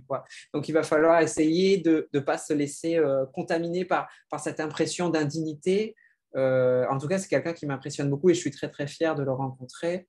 Euh, et c'est vrai que je vais aussi faire ça dans des lycées et que en, ce moment même, là, au moment où on parle, euh, ça a été un peu plus long au démarrage parce que les structures associatives, scolaires, etc., elles sont toujours beaucoup plus menottées que les libraires par des, par des procédures administratives. Beaucoup de libraires sont, sont, sont, sont leurs propres patrons il leur suffit de décrocher leur téléphone pour dire quand est-ce qu'ils peuvent venir, on fait une signature, un débat, c'est génial. Mais quand vous êtes enseignant, il faut convaincre tout un tas de personnes, quand vous êtes un associatif aussi. Donc c'est en train de se mettre en place. Je commence par les établissements scolaires et les associations que je connais et de ma région et on commence à, à mettre ça en place et c'est vrai que ça fait partie quand même des, aspirations que j'avais. Euh, et donc, c'est aussi une, grande source de satisfaction. Et là où votre roman est assez incroyable, c'est que vous arrivez à avoir des, rencontres souvent euh, doubles, notamment avec Maria Larea. Euh, qu'on ah, Maria, c'est ma chouchou. Eh oui, on l'a reçu jeudi dernier. Ah, j'ai pas pu, tu l'as pas encore mis sur YouTube. Non, je l'ai pas scandaleux. J'ai pas pu le voir. je l'ai pas encore mis. Bientôt, bientôt. Mais, mais voilà, je trouve qu'il y a des liens, il y a des ponts qui se créent avec ton roman, alors qu'on pourrait penser que euh, c'est un sujet unique. Au final, j'ai l'impression que euh, ton roman a permis véritablement d'ouvrir des champs, d'ouvrir des, des, réflexions sur euh, différents, différentes thématiques, notamment la famille, évidemment, mais mais aussi sur différents champs. Et je suis ravi que tu puisses faire des rencontres, notamment par rapport à la prévention euh, de, cette, de ce virus-là. Ah, merci beaucoup. Sandra? Oui, au début de la rencontre, vous, vous disiez que, que c'était le livre euh, que vous reculiez sans doute d'écrire, euh, notamment parce qu'il y avait une histoire à, confronter, à affronter. Pardon. Euh, je voulais revenir, alors sans divulgacher trop, mais au personnage, au personnage, à Émilie surtout. C'est un personnage aussi. Oui, voilà, enfin oui, je ne sais pas trop comment le dire. est-ce que c'est est -ce c'est elle? Est-ce que c'est le souvenir, puisque vous avez eu quand même des, des lien avec elle, évidemment, entre, Est-ce que c'est elle qui est un peu l'élément déclencheur, euh, qui est euh, l'élément qui va vous libérer aussi de cette histoire Ou est-ce qu'il y a d'autres éléments déclencheurs, euh, et notamment le sujet du VIH, comme vous le disiez à l'instant, en termes d'engagement aussi et de, mission que vous vous êtes donné finalement d'aller diffuser voilà l'information auprès des plus jeunes? On précise, ah oui, on précise qui est Émilie, c'est la femme de Désiré et de Brigitte qui tous les sont atteints euh, du sida et qui, elle, euh, non, ça peut-être on ne le dira pas. Non. Ah, je vais essayer de ne pas trop divulgacher, mais c'est vrai que pour moi, euh, il était important de n'oublier aucun personnage parce que, encore une fois, ces personnages sont le vecteur de la solidarité dans la famille, c'est-à-dire qu'il fallait aller le plus loin possible dans la narration à cet endroit-là, euh, parce que sinon, je pense qu'on n'aurait pas compris le courage de Louise, on n'aurait pas compris la, douleur d'une famille, etc. Et, c'est vrai qu'il fallait aller euh, jusque-là. Et par contre, c'est, votre question me, touche à, juste titre, je pense, parce que euh, quand on a grandi dans une famille qui a dû enterrer des personnes du VIH-Sida, on vit dans une famille qui parle de certains de ces morts et pas de certains autres morts. Euh, et, ce qui m'a marqué avec, euh, en tout cas, les, morts du VIH-Sida dans ma famille, c'est l'incapacité à parler d'eux, l'incapacité à, reparler d'eux comme s'ils étaient doublement euh, punis dans leur mort. Et que, que nécessairement, ce que je voulais, c'était les réhabiliter parfois on pourrait dire poétiquement les ressusciter, mais je, comment dire, c'est-à-dire que je, suis très respectueux des multiples pouvoirs des livres, mais je ne crois pas que ça peut aller jusque-là. Mais par contre, je voudrais vraiment les réintégrer parmi les morts et que et que et qu'il n'y ait pas de morts dont on parle et de morts dont on ne parle pas. Et, euh, c'est vrai que quand on a grandi dans une famille euh, qui ne parle pas de ses morts, euh, c'est peut-être d'autant plus urgent d'écrire sur eux pour montrer par A plus B qu'ils ne sont pas plus honteux que les autres et qu'il n'y aurait pas des morts dont on ne pourrait pas parler, justement. Euh, parce, que, parce que finalement, euh, ce, qui, ce qui participe, hein, de manière très relative, hein, je n'ai pas une grande expérience dans le domaine, mais, mais, mais, ce qui participe de rendre la mort, euh, elle demeurera toujours absurde, mais ce qui participe de continuer à vivre avec l'idée de mort, c'est aussi qu'on est capable de produire un récit sur ces morts et qu'une fois qu'on est capable de produire un récit sur des vies qui ont été happées, des, des, vies qui ont été nécessairement trop courtes par rapport à ce que la biologie aurait, aurait pu permettre en temps normal, ça permet juste de comprendre pourquoi ces vies ont été fauchées. Euh, et je suis très, très, très, très heureux parce que j'ai eu la chance de croiser quelqu'un qui n'était pas encore pris Goncourt, mais qui s'appelle Brigitte Giraud. Et, c'est vrai qu'il y avait cette.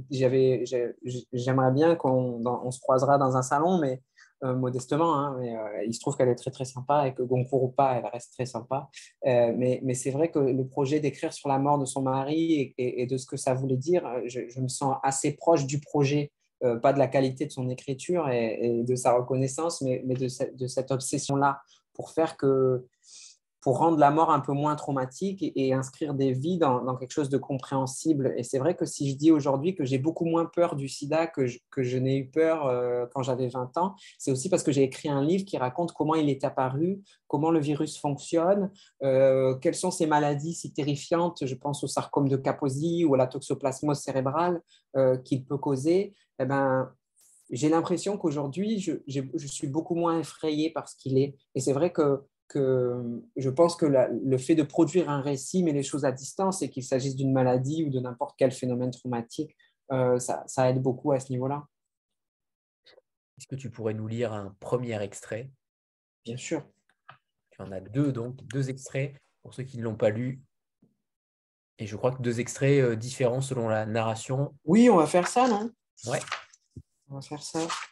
Alors j'en ai choisi un qu'on m'a lu il n'y a pas longtemps et que j'ai bien aimé.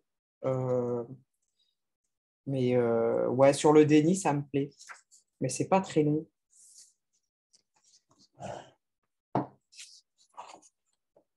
Attends, il faut que je le trouve. Là, le, type, j'ai mon post qui a sauté. Mais ne vous inquiétez. Ah, si, c'est les autres. Ça y est. Excusez-moi. Ça y est, pardon. Et il est à la page j'ai l'impression d'être le prof qui dit alors, mais ouvrez vos livres à la page 842. Euh, voilà. vos carnets de correspondance, s'il vous plaît. Voilà, exactement.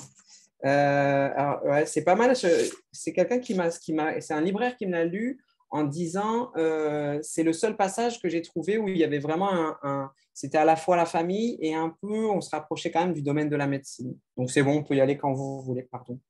C'est parti.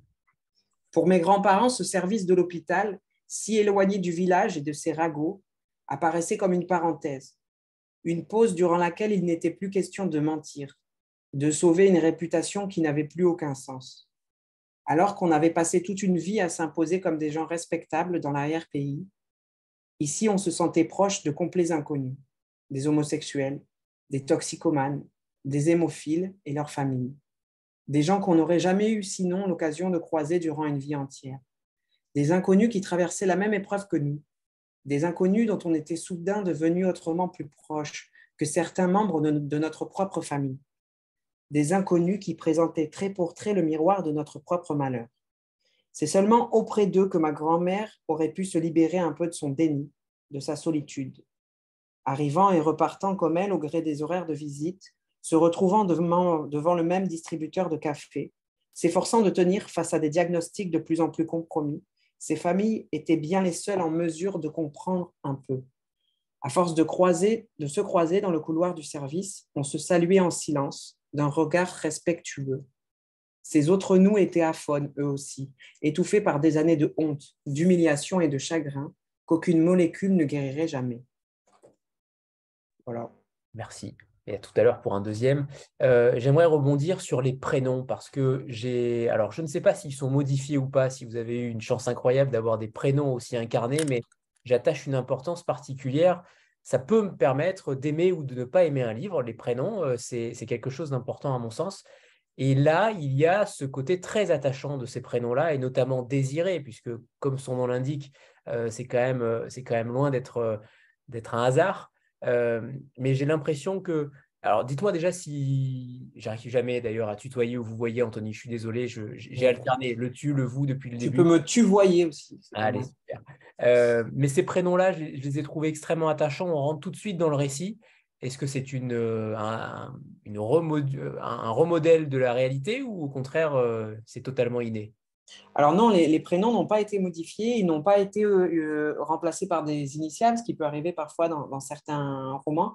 c'était pour plusieurs raisons. C'était d'abord une raison purement pratique, c'est-à-dire que j'ai beaucoup de mal à inventer des histoires et que j'aurais eu du mal à leur donner d'autres prénoms. Parce que le problème des prénoms, c'est que, enfin, moi, ce que j'aime bien avec les prénoms, c'est qu'ils ne sont pas discutables. Euh, quand vous avez un enfant qui naît avec un prénom qui vous semble complètement euh, inadéquat, euh, vous, pensez ça pendant quelques semaines, et puis à force de connaître l'enfant, vous ne le verriez pas porter un autre prénom. Et, et mes personnages, c'était les membres de ma famille, et je ne pouvais pas les appeler autrement. Mais ça participe aussi de les avoir projetés publiquement puisque je n'ai pas non plus signé mon, livre d'un pseudo. Euh, Passeron, c'est mon vrai nom de famille, donc Désiré, c'est pas compliqué de savoir qu'il s'appelait Désiré Passeron. Euh, et, en même temps, on rejoint un peu ce qu'on disait tout à l'heure, qui était, euh, je pense, à la dignité de Didier Lestrade, qui fonde Act Up aussi pour dire je m'appelle Didier Lestrade, je suis séropositif, et je, me montre à visage découvert, c'est que parmi les enjeux euh, politiques, mais aussi littéraires du VIH-Sida, il y a eu le moment où on a parlé à la première personne à visage découvert euh, et, sans cacher sa séropositivité. Et je me voyais mal arriver 40 ans plus tard, alors que, évidemment, la maladie demeure dramatiquement honteuse encore. Il y a encore trop de gens qui n'osent pas dire qu'ils vivent avec le VIH. Il y a encore trop de gens qui vont dans la pharmacie la plus éloignée de chez eux pour prendre leur traitement. Mais je ne me voyais pas 40 ans plus tard arriver et dire non, non, j'ai modifié les noms parce que tu comprends, c'est honteux. Ça aurait été une manière de reconnaître a posteriori que la honte avait vraiment lieu d'être. Et, euh, parmi les choses qui dérangent ma famille, il y a évidemment cette question-là. Euh, euh, et, finalement, j'ai un peu beauté en touche, si tu veux. C'est que je, dis que c'est un roman parce que de toute façon, il y a aussi beaucoup de reconstruction, mais eux, les gens du village, savent très bien qui ils sont, et sans même, juste en lisant le nom de l'auteur et le nom des personnages. Mais, c'est vrai que ça me, semblait participer de cette lutte contre la honte qui, me semblait nécessaire. Et donc, c'est vrai qu'ils ont des... Moi, je trouve que les prénoms sont crédibles parce que c'est les prénoms des gens que je connais. Mais si jamais ça transparaît, c'est vrai que il suffit de se mettre devant une feuille et de dire alors euh, Désiré, je vais l'appeler comment? Et, là, face à, face à un choix euh, très, cru, très euh, impossible, autant l'appeler par son vrai nom parce que parce que c'est là qu'il s'incarne. Et c'est vrai que la force du prénom, c'est c'est qu'on y attache des choses affectives très fortes et que avant que le lecteur puisse s'attacher affectivement au personnage de Louise, par exemple, il fallait que mon écriture soit affectivement attachée au personnage, sinon ça n'avait aucune chance d'aboutir en tout cas, pas, je me sens vraiment incapable de, créer des émotions à partir de personnages fictifs. il y, a des gens qui font ça très bien et, chacun, chacun son boulot, mais je m'en sens absolument incapable. Parfait. Sandra? Euh, Oui, je voulais revenir sur, euh, les titres de vos chapitres. Euh, qui sont parfois très explicites et parfois plus poétique, comme euh, Les enfants endormis, qui, euh, a donné le, titre euh, à votre roman.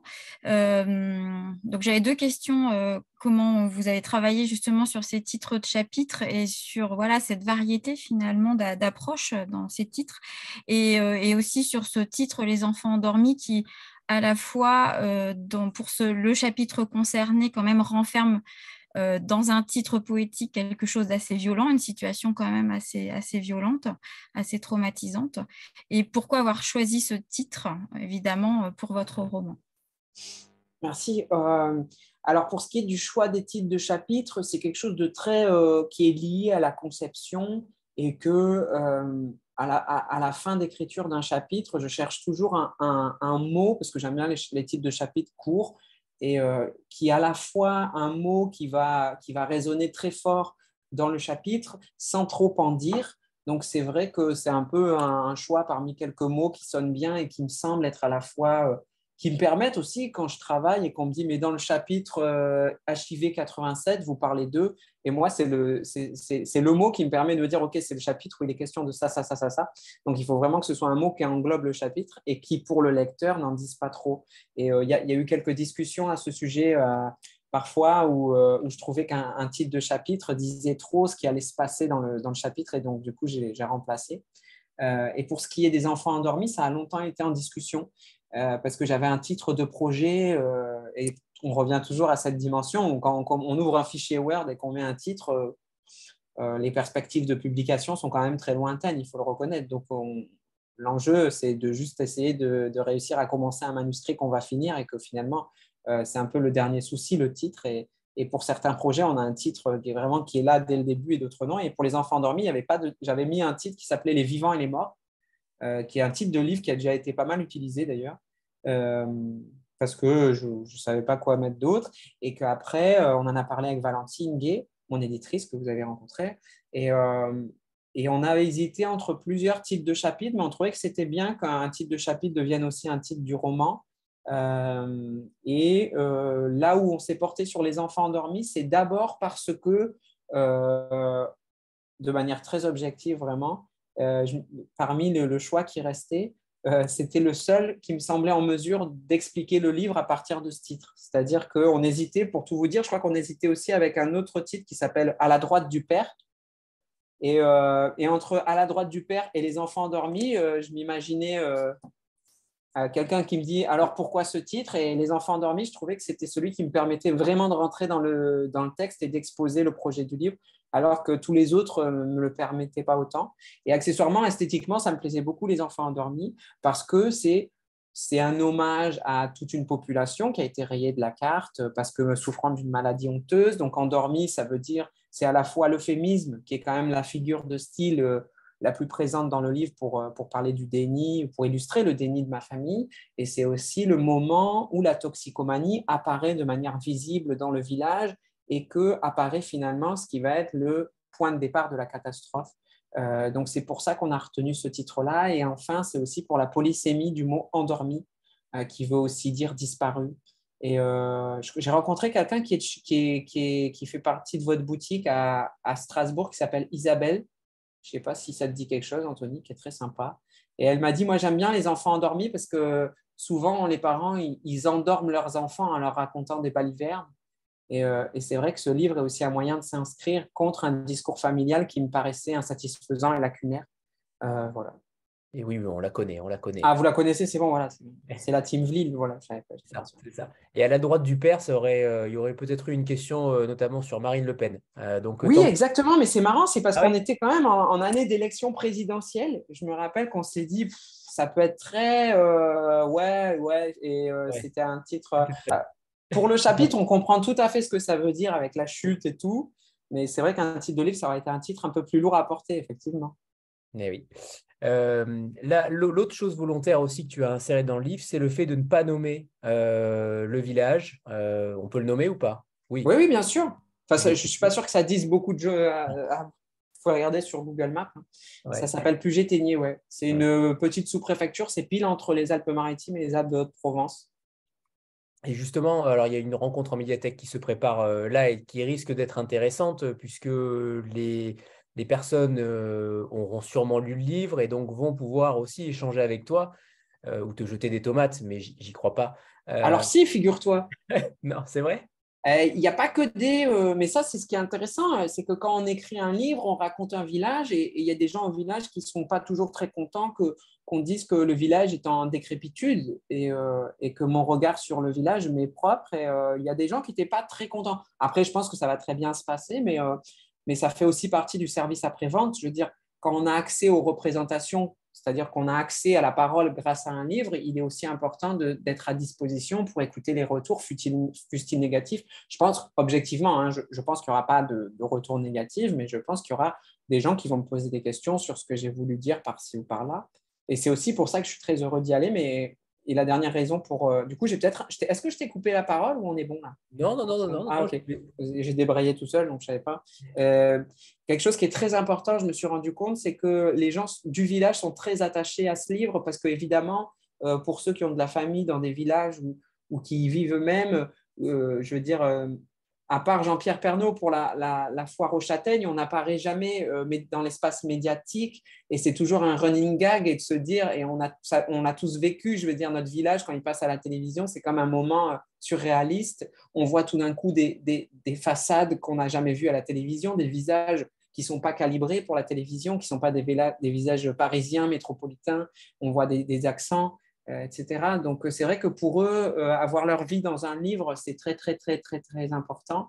Et, surtout, évidemment, grâce à, à la tournée que, que, fait faire Globe à, ce livre, à son auteur, à chaque fois, je publiais des, des, listes de villes sur Facebook et les gens du village, ils ajoutaient en commentaire Et nous, alors, tu viens pas nous voir tu, tu, tu, viens du village, tu parles du village et tu fais toutes les villes avant nous. Donc, je me suis rapproché de la médiathèque vraiment pour organiser ça parce qu'il n'y a plus de librairie au village. Donc c'est très chouette d'y aller.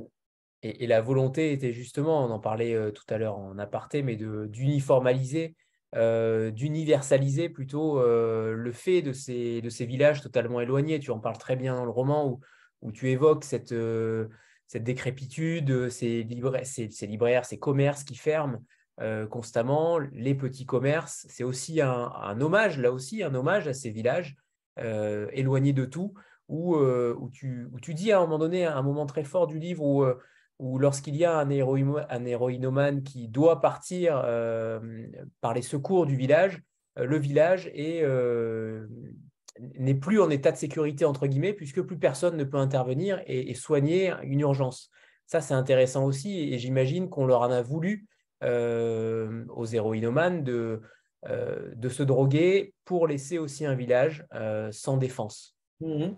Oui, et, de, manière beaucoup plus générale, euh, que, mais l'exemple que tu as pris en est, un élément euh, indiscutable, c'est que ce qui m'intéressait, c'était de raconter qu'est-ce que ça veut dire l'héroïnomanie euh, et la séropositivité dans un petit village qui est coupé de tout, avec des infrastructures extrêmement pauvres et un moyen d'accès à la ville et donc à la culture, aux soins, à tout un tas de choses qui est très relatif et et c'est vrai que parmi les études que j'ai faites, euh, pour préparer mon concours de prof, j'ai suivi la fac de géographie et que ça m'a mis une paire de lunettes sur le nez que je ne pourrais plus jamais enlever. J'interroge tout, ce que je vois, je l'interroge à travers ce prisme-là.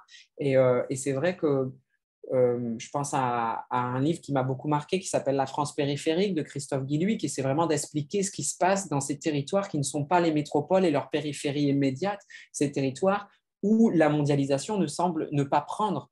Euh, et, quand on est dans ces territoires-là, qu'on voit les activités disparaître, même les gens s'en aller, ou alors des gens qui viennent ici soit parce qu'ils sont retraités, donc ils n'ont plus à trouver de travail, soit parce que de toute façon, ils n'ont pas de travail, donc ils n'ont, ils n'ont, ils n'ont pas... Euh, ils ont échoué quelque part, c'est des lieux de relégation, c'est ça que je veux dire. Et, euh, et, et, voir le village dans lequel on a grandi être ce que j'appellerais un perdant de la mondialisation, c'est quelque chose qui m'obsède beaucoup. Et, euh, à ce titre-là, je trouvais que euh, c'était une manière de réintégrer mon village dans une histoire collective, euh, en l'occurrence par le prisme du VIH-Sida, mais, pour dire que ces gens-là existent bel et bien. Et c'est vrai qu'on les a vus un peu surgir comme ça, de manière imprévue, euh, ce que j'appellerais d'une manière globale euh, les gens de la France périphérique à, la, faveur du mouvement des Gilets jaunes. Mais euh, il faut se rappeler qu'au début du mouvement des Gilets jaunes, dans les représentations médiatiques, les éditorialistes de Plateau TV ont, vraiment beaucoup de mal à comprendre même qui étaient ces gens, tellement ils sont invisibilisés médiatiquement. Je veux dire, et c'est vrai qu'il y a beaucoup de livres, je pense au livre de Nicolas Mathieu, euh, et, tout un tas d'autres qui, participent, selon moi, et d'essayer de les remettre dans le champ des représentations. Et, à ce titre-là, euh, je pense que, que, je, fais vraiment partie, pour cette raison-là, de, des gens qui se, qui se réjouissent d'autant plus du prix Nobel euh, d'Annie Arnaud. Ah, bon, bon, c'est peut-être ton seul défaut. Euh, et si on parlait des, photos sur les couvertures, parce que oui. sur également, il y a quand même quelques photos. Il y en a à peu près, je crois qu'il y en a une, deux, trois, quatre, euh, cinq, six. J'aimerais bien que tu nous les détailles quand même, parce que tu les, tu les égrènes au sein du roman, mais mais il me semble pas toutes. Il me semble que toutes ne sont non, tout à fait. pas forcément détaillées. et, c'est intéressant de voir, de voir aussi à travers ce que tu écris les photos que tu peux, que tu peux publier sur, sur le livre? Oui, euh, alors les photos, elles sont en fait des captures d'écran de, des Super 8 de mon père que, j'avais fait numériser. Euh, et, à la, et, à la, relecture, si j'ose dire, de ces Super 8, évidemment que beaucoup de souvenirs sont remontés, que parmi ces souvenirs, certains étaient fondateurs dans ce qui a déclenché l'écriture de ce roman. Euh, et au moment de, de, mettre en place une couverture, euh, c'est vrai que Valentine m'avait dit que ça serait bien qu'on ait accès à des Super 8. Euh, je ne connaissais pas encore le projet de maquette de ce qu'allait devenir la, la, pardon, la, charte la, collection, la charte graphique voilà, de la nouvelle collection de littérature française de Globe. Et j'ai envoyé une sélection. Et le critère de sélection n'a pas tant été euh, est-ce que ces personnages sont vraiment ceux du livre? Parce que je voulais, je voulais laisser une chance à, l'imagination du lecteur. Et euh, j'ai surtout envoyé ce qui me semblait être des archétypes, encore une fois, euh, des photos de famille. Euh, c'est-à-dire que je voulais que le lecteur reconnaisse à la fois le grain typique des photos de famille de l'époque, mais aussi qu'il reconnaisse les moments fondateurs des photos de famille de l'époque. C'est pour ça que j'ai tenu à mettre des mariages, j'ai tenu à mettre des vacances à la mer, et des familles endimanchées, et puis des gens qui posent devant leur voiture, ce qui est quand même tombé peu à peu en désuétude, mais mais euh, si vous regardez dans les photos euh, de l'époque, euh, quand il y avait une nouvelle voiture, on posait devant sa nouvelle voiture parce que la photographie était beaucoup plus rare, etc. Et en l'occurrence, derrière, on voit mon père qui tient son chien dans les bras et il pose devant sa Golf, qui est sa première voiture neuve qui, s'était achetée à l'époque. Donc, donc j'ai essayé à la fois de faire un équilibre entre l'aspect purement graphique, parce que j'en ai envoyé beaucoup plus que ça aux graphistes, et euh, j'ai quand même essayé de donner du sens à ces photographies. Donc, il fallait à la fois qu'on reconnaisse euh, la classe moyenne, qu'on reconnaisse la fin des années 70, début des années 80, et surtout qu'on reconnaisse ce qui semblait être euh, monsieur et madame tout le monde. Et c'est réussi parce qu'on a tous eu des témoignages et, tout le monde, je pense, a déjà vu ce genre de photos, qu'il l'ait vécu ou que ses parents l'aient vécu. c'est assez incroyable de voir des photos aussi universelles, aussi, aussi général. Euh, c'est extrêmement réussi. Ah ben si, c'était le but. Tant mieux. Alors si tu me dis, moi, je, moi, j'ai aucune, j'ai aucune capacité d'analyse puisque c'est ma famille, donc je ne eh vois pas à quel point ça peut marcher sur, chez les autres. Ben, merci beaucoup. Et, j'aimerais qu'on parle de cette anecdote, enfin anecdote, façon de parler, mais celle de Michel Foucault, euh, ce grand philosophe euh, à qui l'on a caché sa maladie jusqu'à sa mort, et, et, son compagnon derrière qui a été choqué et qui a créé cette association d'aide aux victimes. Euh, Est-ce que tu veux pas que je lise l'extrait comme ça, ça fera le deuxième extrait? Qu'est-ce que tu en penses? C'est parfait, super. Ça te va? Très bien. Ah bah alors faisons ça. Alors attends, c'est l'extrait. Alors c'est dans test. Il faut juste que je trouve test. Ah voilà. 149. Parfait. Alors c'est la fin du paragraphe euh, ou au milieu. Et après, je te dirai ouais, pourquoi j'ai insisté euh, pour mettre cette. cette c'est bon? C'est bon. Au cours de cette année 1984, Lebovitch poursuit ses échanges avec les équipes américaines de Robert Gallo. Il partage les dernières découvertes mondiales avec un public de plus en plus large et multiplie les interventions auprès de ses collègues français. De retour des États-Unis, il anime une conférence à l'hôpital Tarnier. Dans l'assistance se trouvent les médecins qui, depuis plusieurs mois, tentent de soigner Michel Foucault. Le célèbre philosophe les a d'abord consultés pour une toux persistante. Son homosexualité n'est un mystère pour personne. Et l'hypothèse du sida a effleuré les praticiens, mais ils ont d'abord préféré ne pas s'y arrêter, refusant de se laisser influencer par les clichés qui circulent sur la maladie. Malgré le succès apparent d'un traitement aux antibiotiques, Michel Foucault rechute brusquement au printemps 1984, obligeant ses médecins à réinterroger leurs premières convictions. Ce qu'ils apprennent de Jacques Lebovitch confirme leur, crainte initiale. Le sarcome de Kaposi restant largement associé au sida, on pense encore qu'il est une condition sine qua non à la formulation du diagnostic. Foucault lui-même, qui est souvent allé à New York où l'épidémie fait des ravages, a gardé ce stéréotype en tête. En l'absence de ce, de ce marqueur, son entourage se veut rassurant. En outre, le philosophe souhaite poursuivre son travail le plus longtemps possible, et parmi ses proches, on considère qu'il serait trop démoralisant pour de lui, de lui annoncer pardon, un diagnostic qui pourrait contrarier ses projets. Ainsi, c'est dans une sorte d'omerta que vont se dérouler les semaines suivantes.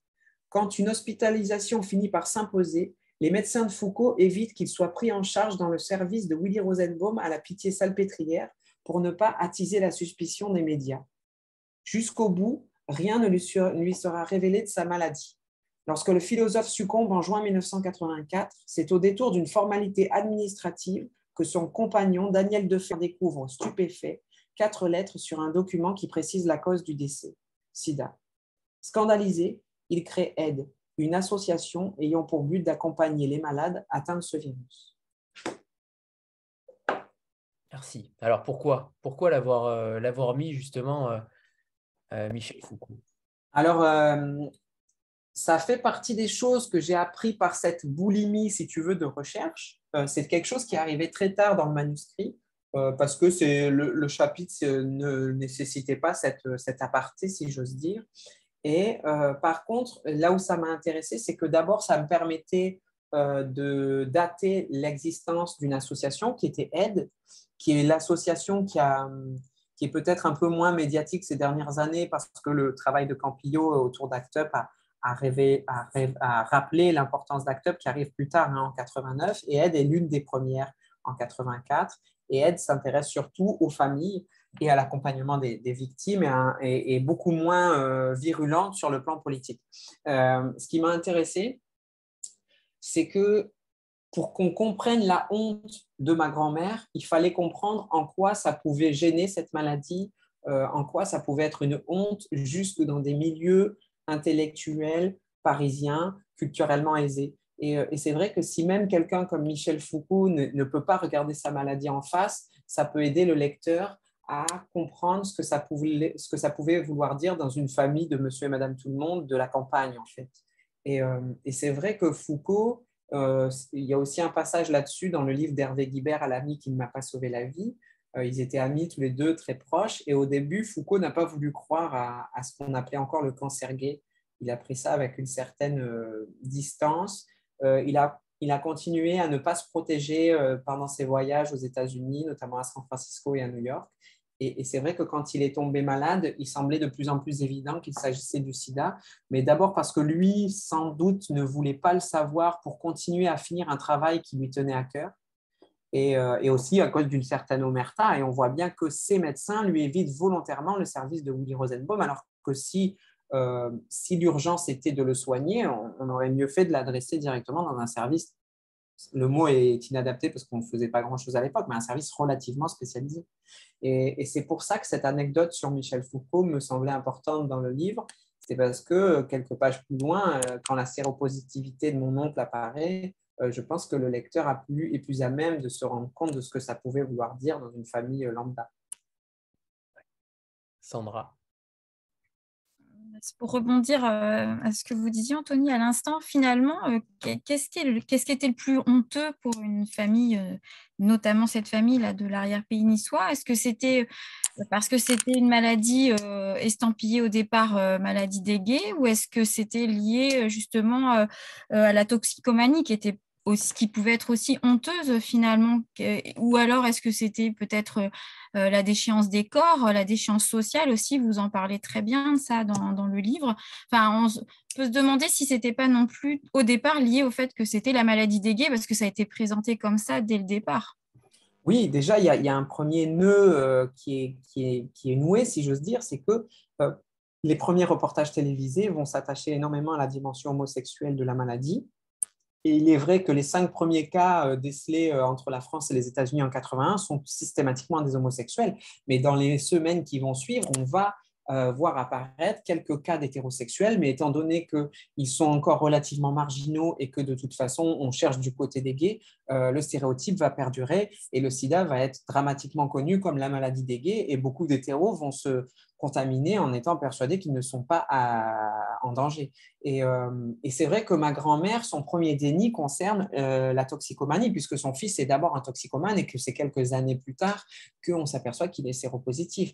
Euh, je pense que le déni au village est double de toute façon, parce que euh, avoir un fils toxicomane, c'est reconnaître qu'on a mal élevé ses enfants. Et donc, si on les a mal élevés, c'est qu'on n'est pas quelqu'un de respectable et que ça peut entacher évidemment la réputation, euh, qui plus est d'un commerçant.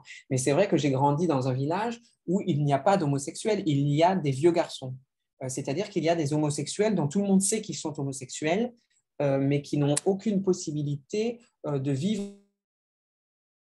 une, homosexualité un tant soit peu visible dans l'espace public, alors que les hétérosexuels peuvent exprimer leur hétérosexualité dans l'espace public, mais jusque très tardivement, euh, dans mon groupe d'amis au village, euh, il y avait un ou deux homosexuels, euh, mais on, nous n'en avons jamais parlé. Et souvent, ça m'a interrogé parce que je me suis dit, s'il ne m'en parle pas, c'est peut-être parce qu'il ne me trouve pas digne de sa confiance, alors qu'il me semblait que ça, que j'étais tout à fait capable d'entendre ça et que ça n'aurait rien changé à nos relations. Mais, mais, mais il ne s'agissait pas que de moi. Et, je pense que, que, ça reste plus difficile à assumer dans une communauté restreinte euh, parce qu'elle est qu'en ville, on pourra toujours se tourner vers des gens plus compréhensifs.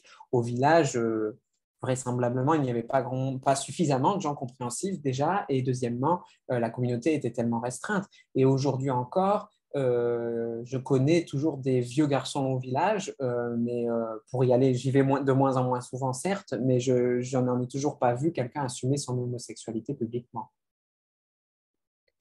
On n'a pas parlé de, on n'a pas trop parlé de la documentation que tu as pu faire sur, sur le côté historique, et notamment la découverte de Willy Rosenbaum, qui est capital au sein du roman, mais tous ces médecins-là que tu mets en avant, Certains y ont cru, d'autres pas, d'autres ont fait part de leur ego et, ont été euh, euh, mis de côté. Mais c'est quand même aussi cet hommage-là aux médecins euh, qui ont pu, qui y ont cru en réalité, malgré les refus, malgré la prise de très haut de, la communauté scientifique, puisqu'il y a eu ce débat-là avec la communauté scientifique, euh, et, notamment par rapport à ce phénomène, alors je ne me rappelle plus des termes précis sur le côté scientifique, mais le moment où euh, on attend un an avant que les Américains puissent faire les tests, ça c'est important aussi avant de publier dans ce magazine mmh.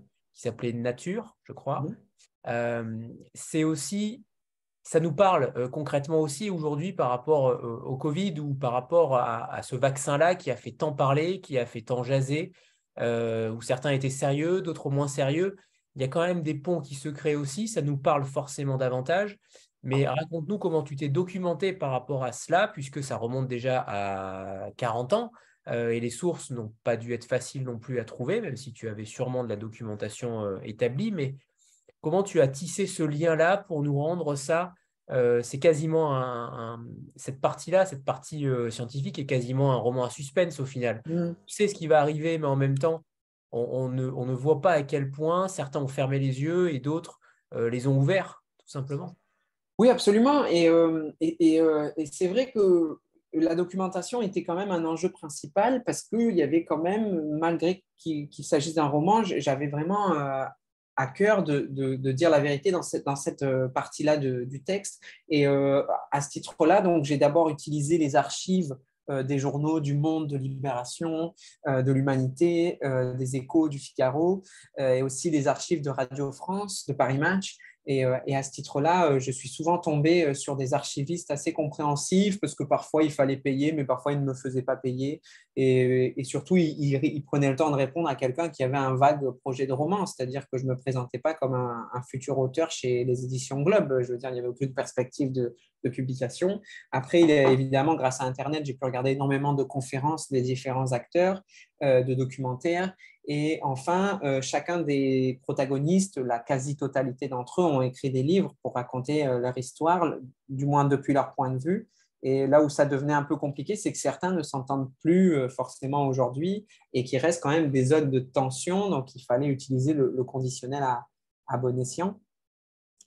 Et, et donc, ça, c'était nécessaire. Mais pour, pour revenir sur ce que tu disais, euh, évidemment qu'il y a une partie sur laquelle je, suis peu disert, c'est-à-dire sur laquelle je suis peu revenu parce que ça a été mieux traité par le livre de, Laurence Lacour qui s'appelle Le champ sacré, qui est euh, la catastrophe du sang contaminé. Euh, c'est un travail colossal qu'elle a, fait, qu'elle a fait, Laurence Lacour, qui est une ancienne journaliste qui avait travaillé notamment sur l'affaire Grégory et qui travaille aujourd'hui aux arènes. Elle avait vraiment fait une somme de travail incroyable sur comment on avait pu en arriver à la catastrophe du sang contaminé. Donc pour moi, euh, je ne voulais pas revenir là-dessus parce que je trouvais que j'avais assez de matière pour mon roman, donc je, lui fais une vague référence euh, pour dire quand même que c'est arrivé. Euh, mais pour revenir sur pourquoi je dis ça, parce que finalement l'histoire du VIH/SIDA est à la fois fondatrice de la démocratie sanitaire française, mais qu'elle est aussi fondatrice de la défiance envers la dimension sanitaire du discours politique. C'est-à-dire que Évidemment, euh, je ne donnerai aucune préconisation sur le Covid, euh, fallait-il ou non se vacciner, mais ce que j'ai cru voir chez les gens qui ne voulaient pas se vacciner, c'est une défiance à l'endroit du politique.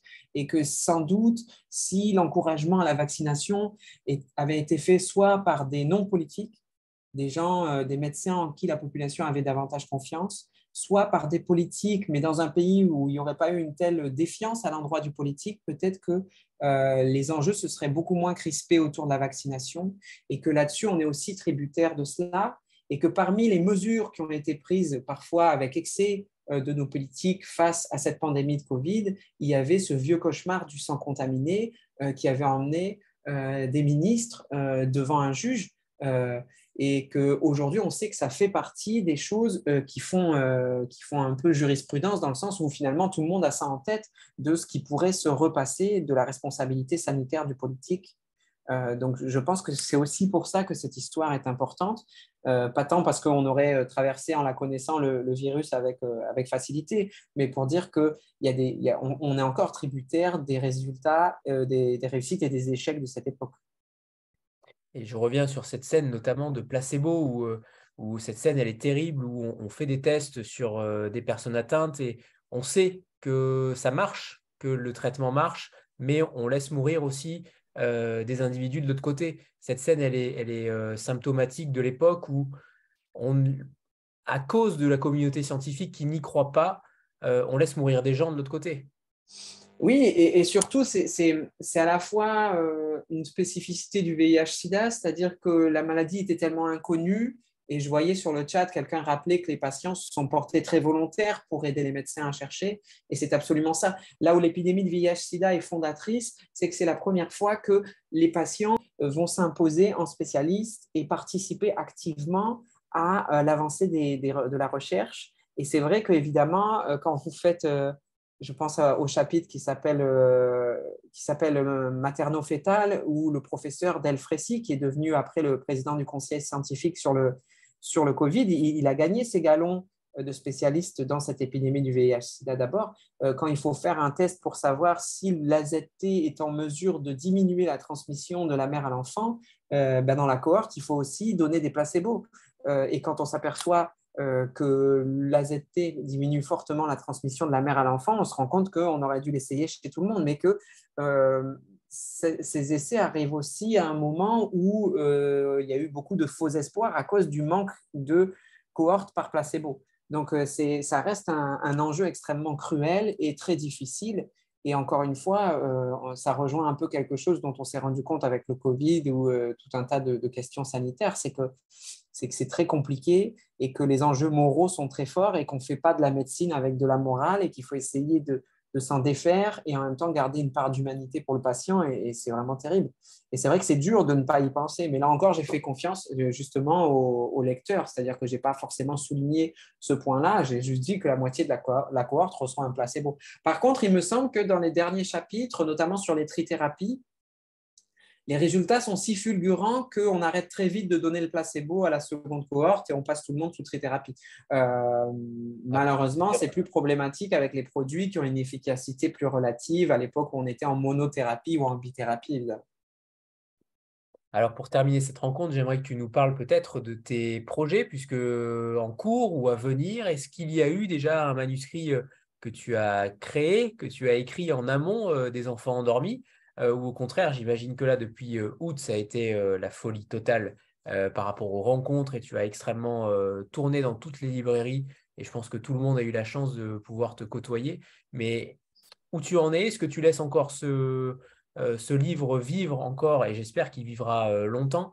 Mais où, tu en es par rapport à tes projets alors, euh, l'avantage, c'est qu'il y a eu euh, du temps entre la, signature et la publication et que depuis, euh, avant la sortie des enfants endormis, j'étais obsédée par cette idée de il fallait que je trouve quelque chose d'autre à écrire parce que je ne savais pas si ce livre allait faire parler de lui et que je savais, on n'en parle pas souvent, mais sortir un livre qui passe inaperçu, c'est extrêmement violent pour son auteur. Et j'avais peur de ça. Donc, je savais que pour surmonter ça, dans, le cas où ça arriverait, il me, faudrait, il me faudrait une occupation intellectuelle forte. Donc, j'ai très vite mis, trouvé un, sujet de second roman euh, Valentine m'avait demandé de lui en faire une proposition, une sorte de, note d'intention pour voir si ça pouvait coller avec Globe ou pas. Et donc, ça m'a rassuré de pouvoir me remettre à écrire une demi-journée. C'était au printemps dernier, je crois, et j'ai mis en place un, sorte de résumé de ce que je voulais raconter. Donc, ça, c'est bon. Et maintenant, je suis un peu dans, dans un mélange euh, très particulier. C'est que ce livre vit, comme tu l'as dit, et il m'occupe beaucoup et que je suis très content de, de le, défendre pour faire émerger toute sa de le faire euh, émerger toute sa problématique, toute sa richesse, mais que parfois, oui, euh, parfois, parfois je suis, je suis c'est humain, entre trois correspondances de train, et je me dis vivement que je me retrouve devant mon ordinateur. Et, pour rien te cacher, je travaille à la faculté des sciences. J'ai une carte d'utilisateur de, la bibliothèque parce que je suis incapable de travailler seul chez moi. J'ai besoin de travailler face aux gens qui travaillent. Donc, je me mets à la bibliothèque universitaire au milieu des étudiants et, je, travaille et j'ai hâte d'y retourner aussi. Mais, euh, en même temps, défendre son premier livre, c'est aussi euh, rencontrer une communauté de libraires, de lecteurs, de diffuseurs, de blogueurs et euh, de youtubeurs et tout le monde, de, de, faire une première rencontre qui est, qui est, nécessaire à construire une œuvre. donc, donc, je suis à la fois très heureux et très pressé de m'y remettre. C'est c'est-à-dire que j'ai hâte de m'y mettre parce que c'est quelque chose qui me plaît. Ce n'est pas mon métier, mais c'est quelque chose dans lequel je me réalise, c'est l'écriture. Et, euh, et, en même temps, euh, défendre un livre avec une telle euh, dynamique, et c'est peut-être un petit peu fatigant, mais c'est une chance tellement incroyable. Et il y a tellement de jeunes auteurs qui ont sorti des livres. Je veux dire, cette année, je pense à, Maria, je pense à, Laura Poggioli, des gens, à Paulina Panasenko, des gens que je croise, je crois, Gilles Marchand, Jared McGuinness on fait partie des, primo-romanciers dont on parle un petit peu, et, sans doute sont-ils beaucoup plus nombreux dont on ne parle pas assez, et pas tant parce que leurs livres ne sont pas assez bien, et, sans doute parce que leurs livres n'ont pas trouvé la lumière, euh, l'écho médiatique qui était nécessaire à les défendre, et c'est vrai que j'essaie d'être, de mesurer la chance que j'ai, quoi. Et, c'est aussi une chance pour les enfants endormis, c'est-à-dire pour euh, ceux dont il est question dans, ce, texte, ces gens, cette, vallée, ces médecins. Donc c'est un, grand bonheur. J'ai fait une réponse très longue pour dire un truc qui aurait pu être fait en deux mots. Je suis désolé. on adore, on adore. Et tu, me tends la perche pour Gilles Marchand, Gilles Marchand puisque oui, on, le recevra jeudi. Bah ouais. On a un triptyque assez incroyable euh, cette semaine. Ah ouais. Avec Maria, toi et, Gilles. Euh, et on a hâte de ton prochain, forcément. Et bah, surtout, il y a de grandes chances qu'on se retrouve euh, tous ensemble avec les cinq primo-romanciers pour le prix des bibliothèques de Paris, puisque c'est dans, les, dans les tuyaux, puisqu'on on risque de faire une rencontre à 5 avec Maria, Paulina. Oh là là, trop bien. Et eh oui. Donc, euh, donc, on se retrouvera très vite, je pense. Génial. Et merci à vous tous. Hein. Bravo pour ce que vous faites. Moi, j'avais vu ça apparaître pendant le confinement. Je me disais, mais qu'est-ce que c'est que ça? Parce que quand, quand j'ai rencontré Valentine Gay, j'ai tapé son nom sur Google et elle avait déjà fait une rencontre avec vous. Euh, pour présenter la collection Globe. Donc, moi, la première fois que je vois le visage et j'entends la voix de Valentine Gay, c'est sur Lille. Ah, je ne l'avais pas encore rencontré. C'est une très bonne nouvelle. C'est parfait. c'est génial. Si ça fait euh, connaître éditeur et auteur, ce n'est pas la première fois. Et voilà, c'est pas rien quand même. C'est pas rien. Bon, eh bien, Anthony, merci beaucoup. Ouais, euh, merci à tous. C'était très agréable de parler avec vous. C'était ma première rencontre en pyjama. Et franchement, je... c'est très, très agréable. Merci beaucoup. Le Vlil parti, c'est ça, le pyjama Vlil parti, c'est très bien. Merci infiniment, Anthony. Merci à vous, bonne soirée à tous. Au revoir, Au revoir.